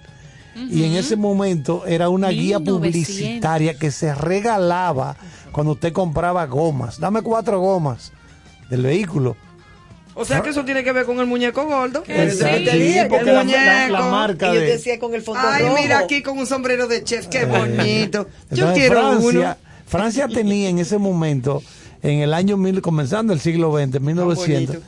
Francia contaba con 2.400 conductores y la guía tenía información valiosa para los pioneros del automóvil, lista de mecánicos, o sea, la guía tú abrías, ay, yo necesito un mecánico para arreglar esto, y en esa guía aparecían mecánicos, médicos, planos o mapas de algunas Yo ciudades una guía así. y lista de curiosidades. Chulo, ¿eh? A partir del año 1920 la guía se comenzó a vender y por primera vez aparecen en ella los restaurantes. Y fue en el año 1931 que aparece la, por primera vez la clasificación de una, dos y tres estrellas. Es por ahí, por eso que Pero le mira qué dije interesante, no me lo- Repsol, no me lo sabía. Le dije que es una marca de combustible, De de, combu- de- de- aceites. Sí, Ajá. aceite igual, de o sea, que carro mira que las, los... ¿Qué Y mira qué interesante lo de los inspectores que decía Ana, que ellos viajan anónimamente y que Sí. comen cerca de 250 Tú veces en el Tú ni restaurante. sabes, tú ni sabes quién es. Puede- es como el tipo decía- se sienta como una gente cualquiera. Tal cual Ah, y, decía y pagan su cuenta y todo. O sea, Oh, no digan que se lo brindan. No. Mira, tiene que ser- anónimamente que pueden llegar a ir a tu establecimiento más de dos, casi 300 veces. Pero oye, ya los restauranteros, se- eh, los chefs se conocen varios conocen. truquitos. Digo, no es que, con- digo, sí, yo me imagino que uno que otro se conocen, pero Cu- no. cuéntanos pero son los trucos. No, hay unos truquitos, no. Por ejemplo, tú ves que la cocina que están esperando, si tú ves que llega uno solo. Tú no has visto eso en la película, pero es verdad que eso se da así. Llega uno solo, se sienta, te dice la carta, te analiza, pregunta, eh, pide varios platos del menú, entonces te está mirando. Ya ellos tienen como hay, ca- hay Como, códigos mm, cuidado. que te dicen, "Hmm", y más cuando tú sabes como que, oye, se están al vencer, o estamos en fecha, o tú escuchaste, ah, fulano le dieron una tercera estrella y está como por aquí cerca, inmediatamente está todo el mundo, se mira. ponen eh, eh, en, en- en actividad. En bueno, alerta. eso se ve precisamente en la película esta animada de Disney de Ratatouille, Ratatouille, sí. cuando el, el famoso investigador iba a. Sí. a probar el catador este muy eh, enérgico. Y te- eh, tengo entendido que aquí también, por ejemplo, te dije Javier Cabrera, que tiene una estrella y dos Repsol allá. Y también tenemos a Alberto Martín, que es el que está, eh, ahora está en Hemingway, que también eh, tiene Ay, una, bueno. ta- una estrella y yo creo que dos Repsol, un Repsol. Pero son cosas como que no eran tan famosas antes. La, quien ha puesto esa estrella, que ahora todo el mundo está, eso fue María. Excelente, excelente. ¿Cuáles son la- las credenciales de, de que acompañan a un chef para el momento de pasar de un restaurante tal vez eh, eh, reconocido, con estrella Michelin, y entonces moverse hacia otro?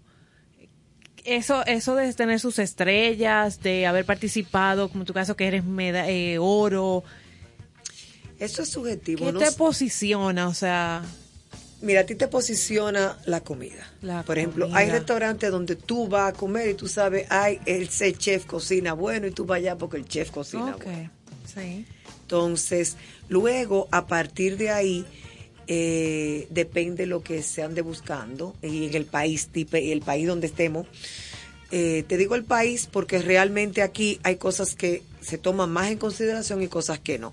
Pero, por ejemplo, cuando tú tienes seguridad en países como Estados Unidos, Europa, eh, certificaciones en seguridad alimentaria, certificaciones en nutrición, certificaciones en, vegetari en, ve- en vegan, vegetariano, donde tú, cuan- cuanto más tú le puedes agregar a tu currículum indicando lo que tú puedes hacer dentro de la cocina y si todo lo que tú puedes hacer dentro de la cocina tú lo haces con, con la técnica moderna, la vanguardia.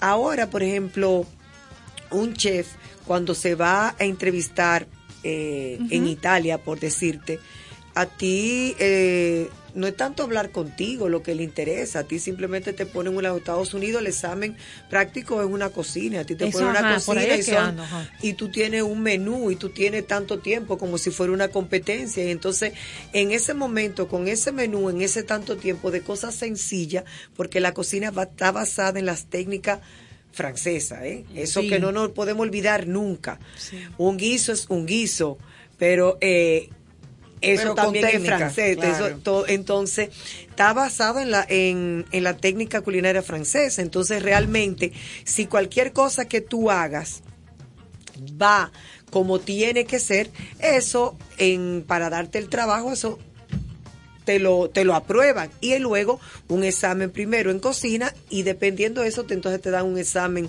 un examen no, como un coloquio que tiene que ver con costos, como si fuera un examen también. Mm. Que tanto tú harías realmente así funciona en los Estados Unidos.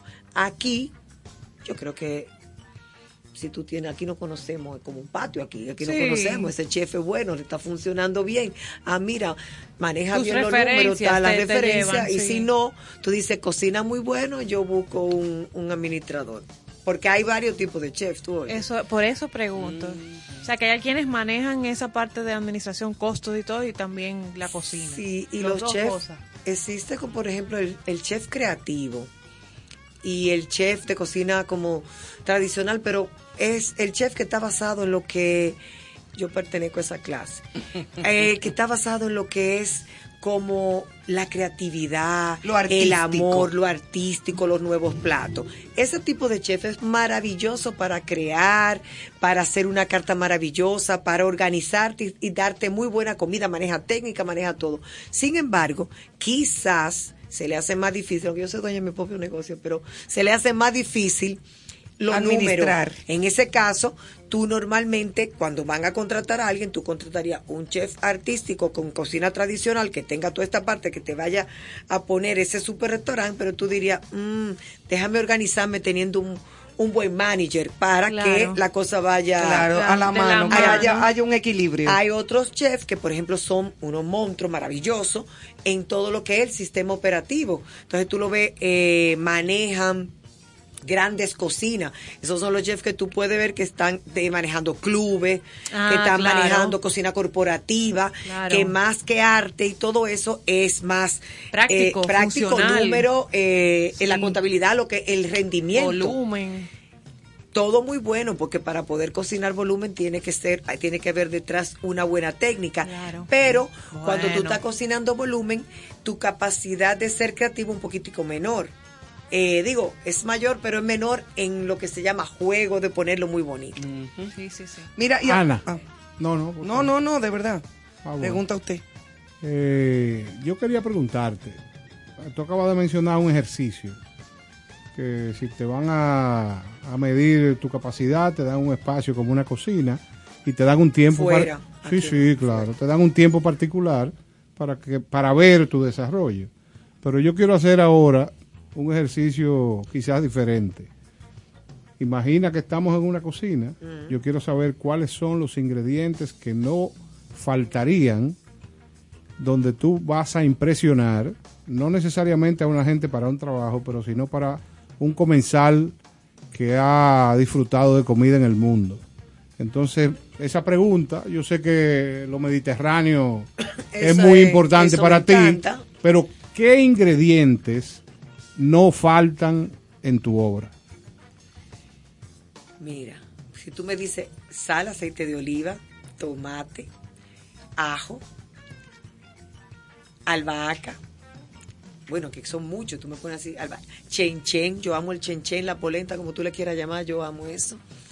Eh, y de carne, pescado, chivo. Pero ahora que tú me dirías que yo... Pero los ingredientes, ingredientes básicos que están ahí, siempre. Eh, Para hacer lo que sea. Que acompañan a Ana ahí.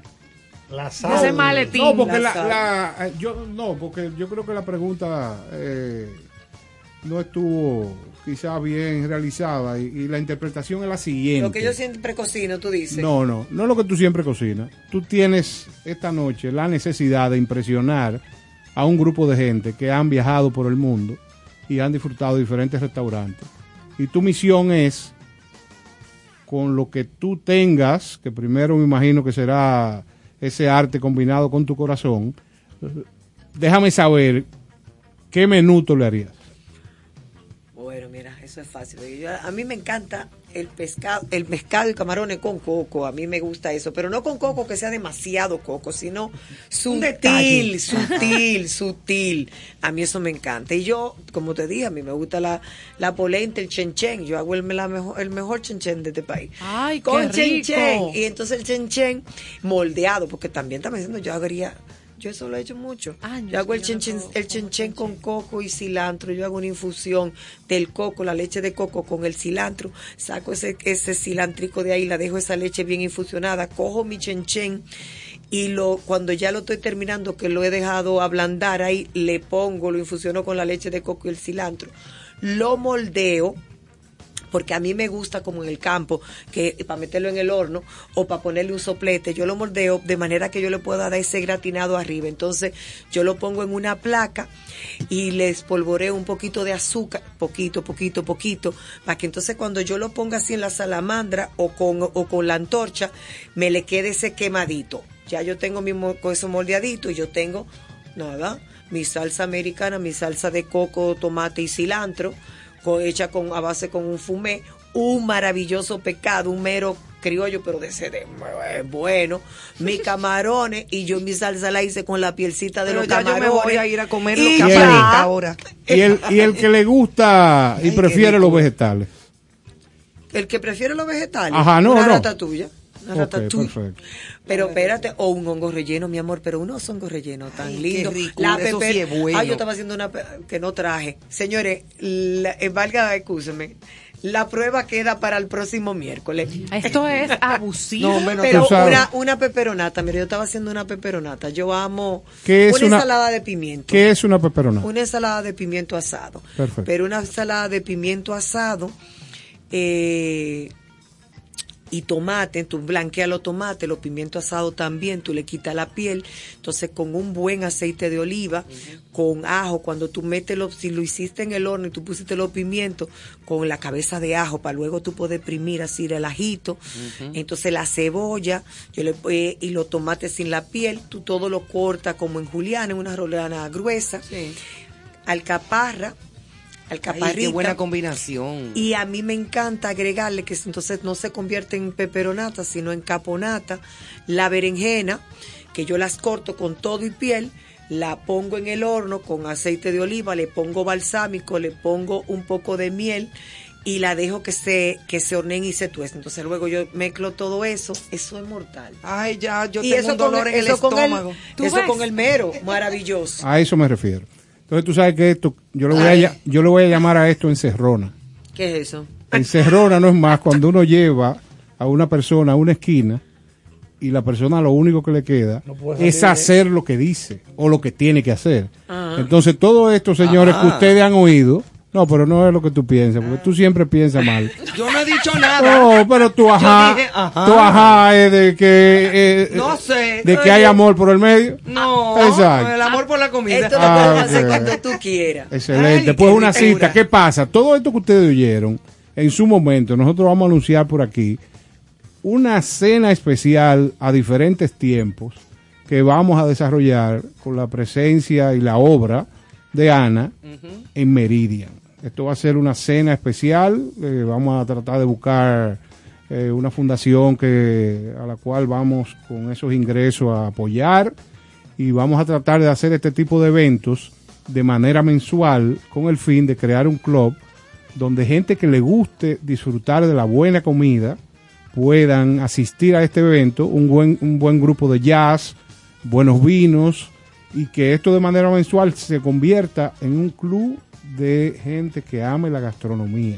Wow, O sea Néstor, que- mira bien. Eh, pero Tremenda bueno. idea. es muy por ahí, bueno. es por ahí que anda el proyecto. Muy bien Entonces eso. yo quería que ustedes oyeran y, y si lo hubieran visto todavía mejor, porque ella iba contando Ay, ay, ay, todo lo que la pasión le provocaba.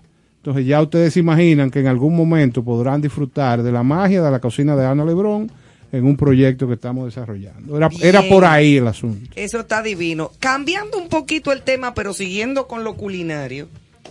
eh, Tú sabes que el lunes, el, pro- el próximo lunes es el 14 de febrero. Y se celebra el Día del Amor, la amistad y todo como una tradición. Y todo aquello.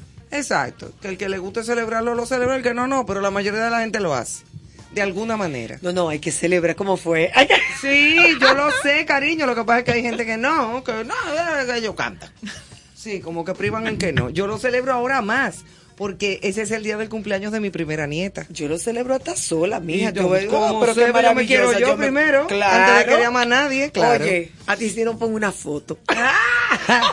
Entonces, dicho esto y comprobado el caso, eh, mi pregunta es si tú alguna vez has hecho platos especiales basados en ese día del amor cómo tú lo disfrutas. O sea, ¿qué platos tú recomiendas a la gente? Como que disfruten, el precisamente como que estimulen al amor. Que haya como Ay. butanini. Que Mira. no sé. Los platos que gustan como Pero ya hasta se acomodó. No, me acomodé, no, me pusiste nerviosa. Eh, los platos, oh, señores, los platos del 14 de febrero son platos afrodisíacos. Hay que hacer que mezcla, claro. mezcla que realmente Que estimulen la pasión. Bueno, sí. Mm.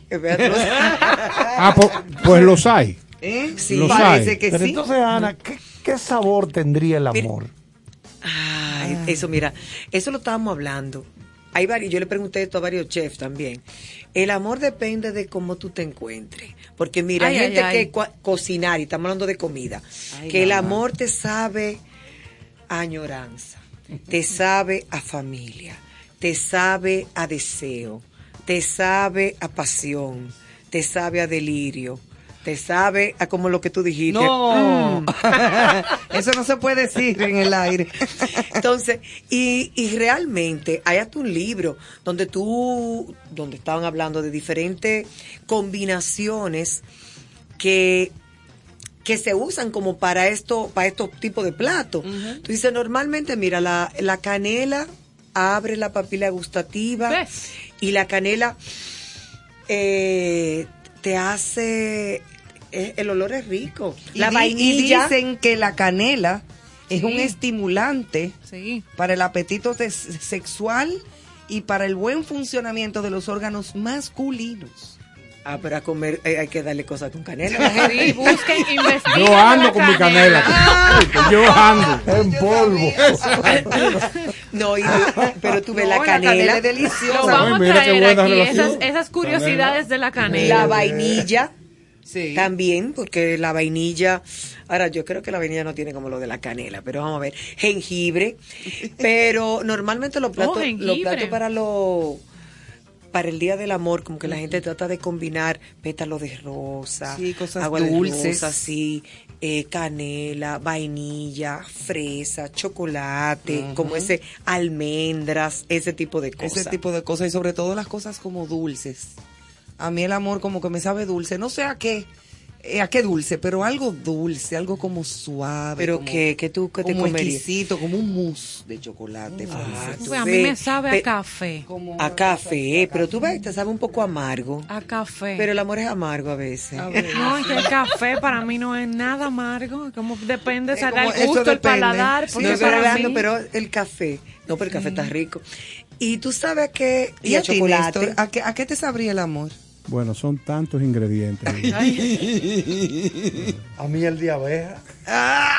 Ese uno. Ese uno, Claro. mira la miel. La choco- el chocolate, las fresas, como acaban de decir. Pero la gente eh, tiende normalmente, por ejemplo, imagínate un filete de res, ¿verdad? Rico, curado en cacao, con una salsa, con un juice, vamos a decir que el de mi glass que tú le hiciste, a lo mejor tú le pones unas cuantas mora o frutos rojos. Mm. Entonces tú dices, tú dijiste, te pones una, ya tú lo quieres de bonita, tú pones un suflecito de yuca y lo pones como en masa filo para que cuando lo corten a Ay, mamá. entonces todo eso también tú puedes hacer, utilizar el blue cheese y Ah, las que- que es peras. uno de mis quesos favoritos. Eso lo que también es el se usa mucho.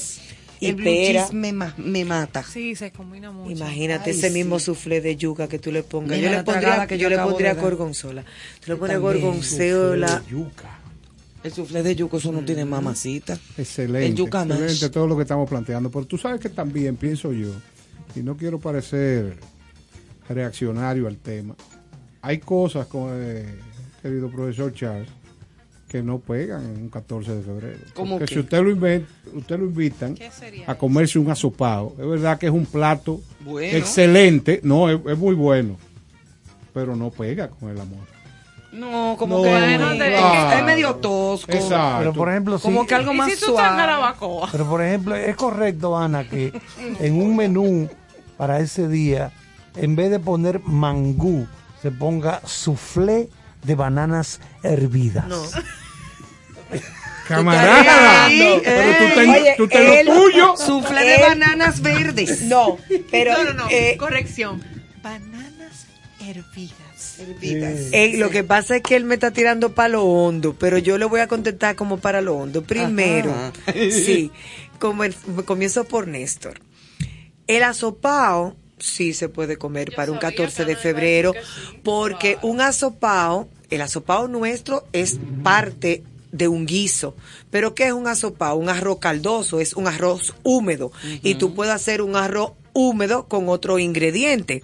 Entonces, ya ahí tú puedes darle tu twist, aparte de que tú puedes hacer un súper, una gallinita y que esa gallina, y que tú rellena tu gallinita, tu mulito de gallinita, dos gallinitas y tú la rellenas de ese arroz caldoso, ya tú estás romántico. Excelente. Eso depende de Pero cómo hay un haga. alto, hay un cómo alto, fue que ella lo pintó, ahora quiero yo eso. ahora, pero hay un alto porcentaje que el que se abroche eso te diga buenas noches, mi amor, y esa no es la idea. Claro. Pero si usted No, pero tú coge sabes lo que no un pega. filete de salmón, No, porque Ana le va a poner canela.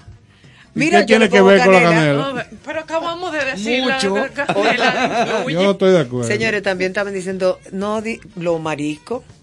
Eh, Se entiende que los mariscos El sopa realmente... podría ser de camarones. Bueno, Sí. tú puedes, yo no, sé si será verdad, hay que averiguar si es verdad, pero tú puedes hacer una entradita de lambí. El lambí, el lambí es maravilloso. El lambí El o un salpiconcito de marisco, una cosa así. Pero contestando aquí, con Ay, respecto a lo del mangú, ¿cómo que se llama el plato El que tú soufflé. dijiste? Soufflé. Soufflé de bananas hervidas. Oye, yo no sé dónde tú leíste eso. Yo espero no leer, no encontrarme. Yo no he Nunca leído eso, eso. no, no me lo quiero encontrar para no entrarme en lo hondo. Pero no, soufflé. Primero, término mal utilizado. El soufflé es todo aquello que lleva huevo batido y que se eleva. Eso si no verdad. tiene clara batida, elevada, eh, digo, batida a punto de nieve, es no para puede, comérselo en un ascensor. no puede usar. no se tiene que elevar como el espíritu. Pero no, para esa fecha hay diferentes cosas que se van a Hay elevar. elevaciones. Ay, Dios. Dios mío, pero ustedes están, Qué mira, cosa tan fuerte. Por suerte que esto es un programa para adultos. pero no se puede no creo que los niños estén oyendo esto a ninguna hora. ¿Por qué? Un saludo, iPhone. Esto no es Pinkylandia. No. Si no tiene la, la clara batida, no puede llamarse soufflé. Y Eso es luego, verdad.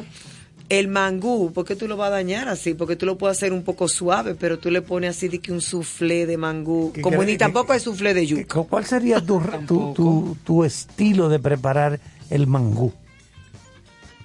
El mío.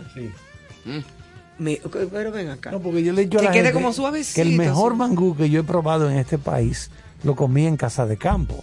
Ay, pero tú vas a volver a darle la proporción a casa de campo. blandito, blandito, una cosa... Se lo hemos dicho. Pero lo llaman para darle habitaciones La por ese- por comercial. Cuando le pasen la No, factura, jamás de va a casa de campo es buena gente. No, pero te voy a decir una cosa, oye, oye. Cuando Lo, te lo triste factura, sería, Carlos, lo triste sería pasar por algún colmado de algún eh, barrio de la capital y que un tigre te mire y te diga, déjame ver tu mangú. ¿Tú me ¿Qué? estás entendiendo? ya que no se puede usar el soufflé porque no estamos en Francia. Te voy a llamar a Larimar Emanuel, para ya- que te diga. Ya no, tú, este, es el momento, Emanuel. Ya esas son las señales. Te voy a llamar a Larimar, Fiallo, para que ella te conteste eso. No, no es necesario. No, porque, que le digan que... Pero Déjame ver tu mangú, muchacho. Se arma la de no te meneas. No, pero... eh, Ay, Dios. tú- tú- sea, tú- no, los plátanos se asustan. Tú no has oído eso. Tú- tú Digo, yo no sé ¿Cómo si que se asustan los Dicen plátanos? eso, pero oye, Sí, yo sí. No, espérate, yo estoy aquí hablando de que déjame, si me pongo en la chaqueta blanca, no puedo decir que el plátano se asusta. No, pero, pero, en este tú país, no, tienes no eso, es un oh, término. Aquí se asustan los plátanos. Oye, cuando ya tú tienes no, cuando ya tú tienes esos plátanos que están hirviendo, bla, bla, bla, bla, bla, que están así, tú le echas agua fría. Eso para un chilaco Ay, yo te voy a explicar por qué, que se Para la asustan. cocción Para la cocción y le da un poquito más de tiempo, entonces ahí termina de ponerse ese plátano blandito.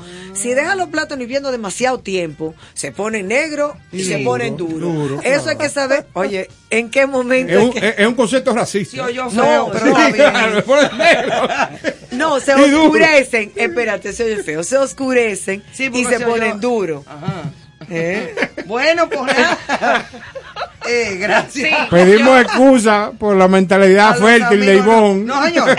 No estoy, yo no he dicho nada. No, porque ustedes no le están viendo la cara, yo soy yo. Ay, la Oye, tuya. no, la mía no. Tú no dices nada, pero ¿y tu cara tuya? Señores, gracias, Ana. Gracias, Como siempre, Ana. aquí con nosotros una vez más.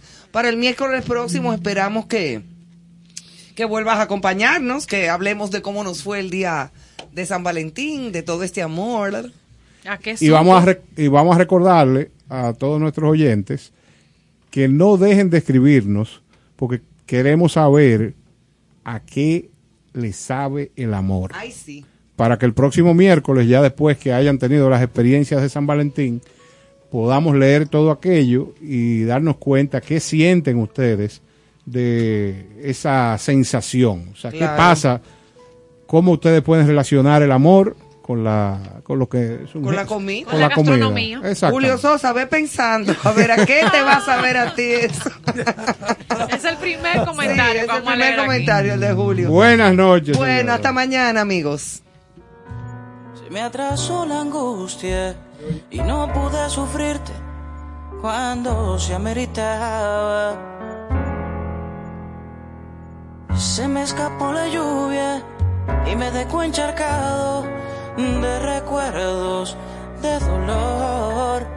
Y si esa misma lluvia te mojó, quizás recuerdas.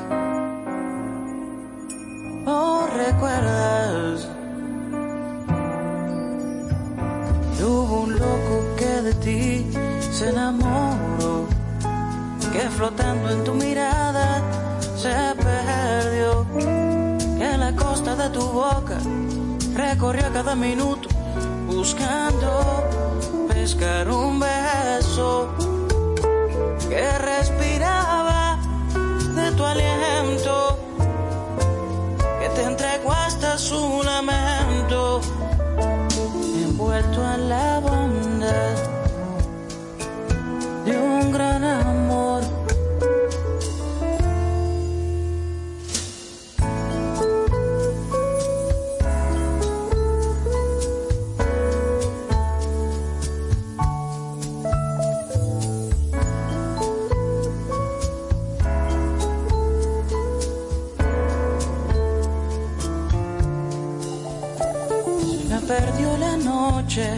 se quedó dormida en mí su oscuridad.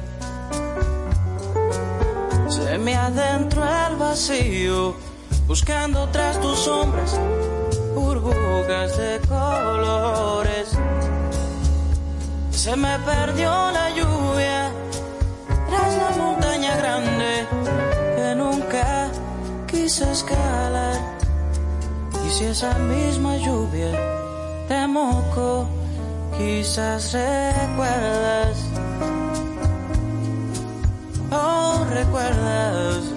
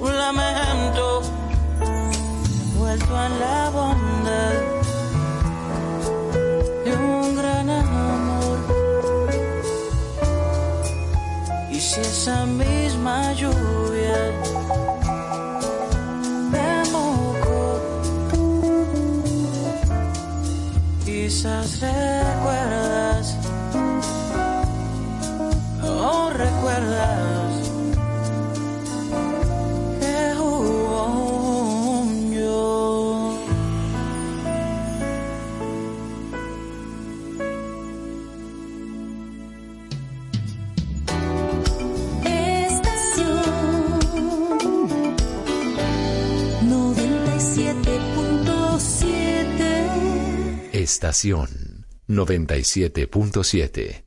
Tú quieres más. So, what do you want to do? I'm here, baby. I'm ready, baby. I'm waiting on you. Believe me, I am patiently. way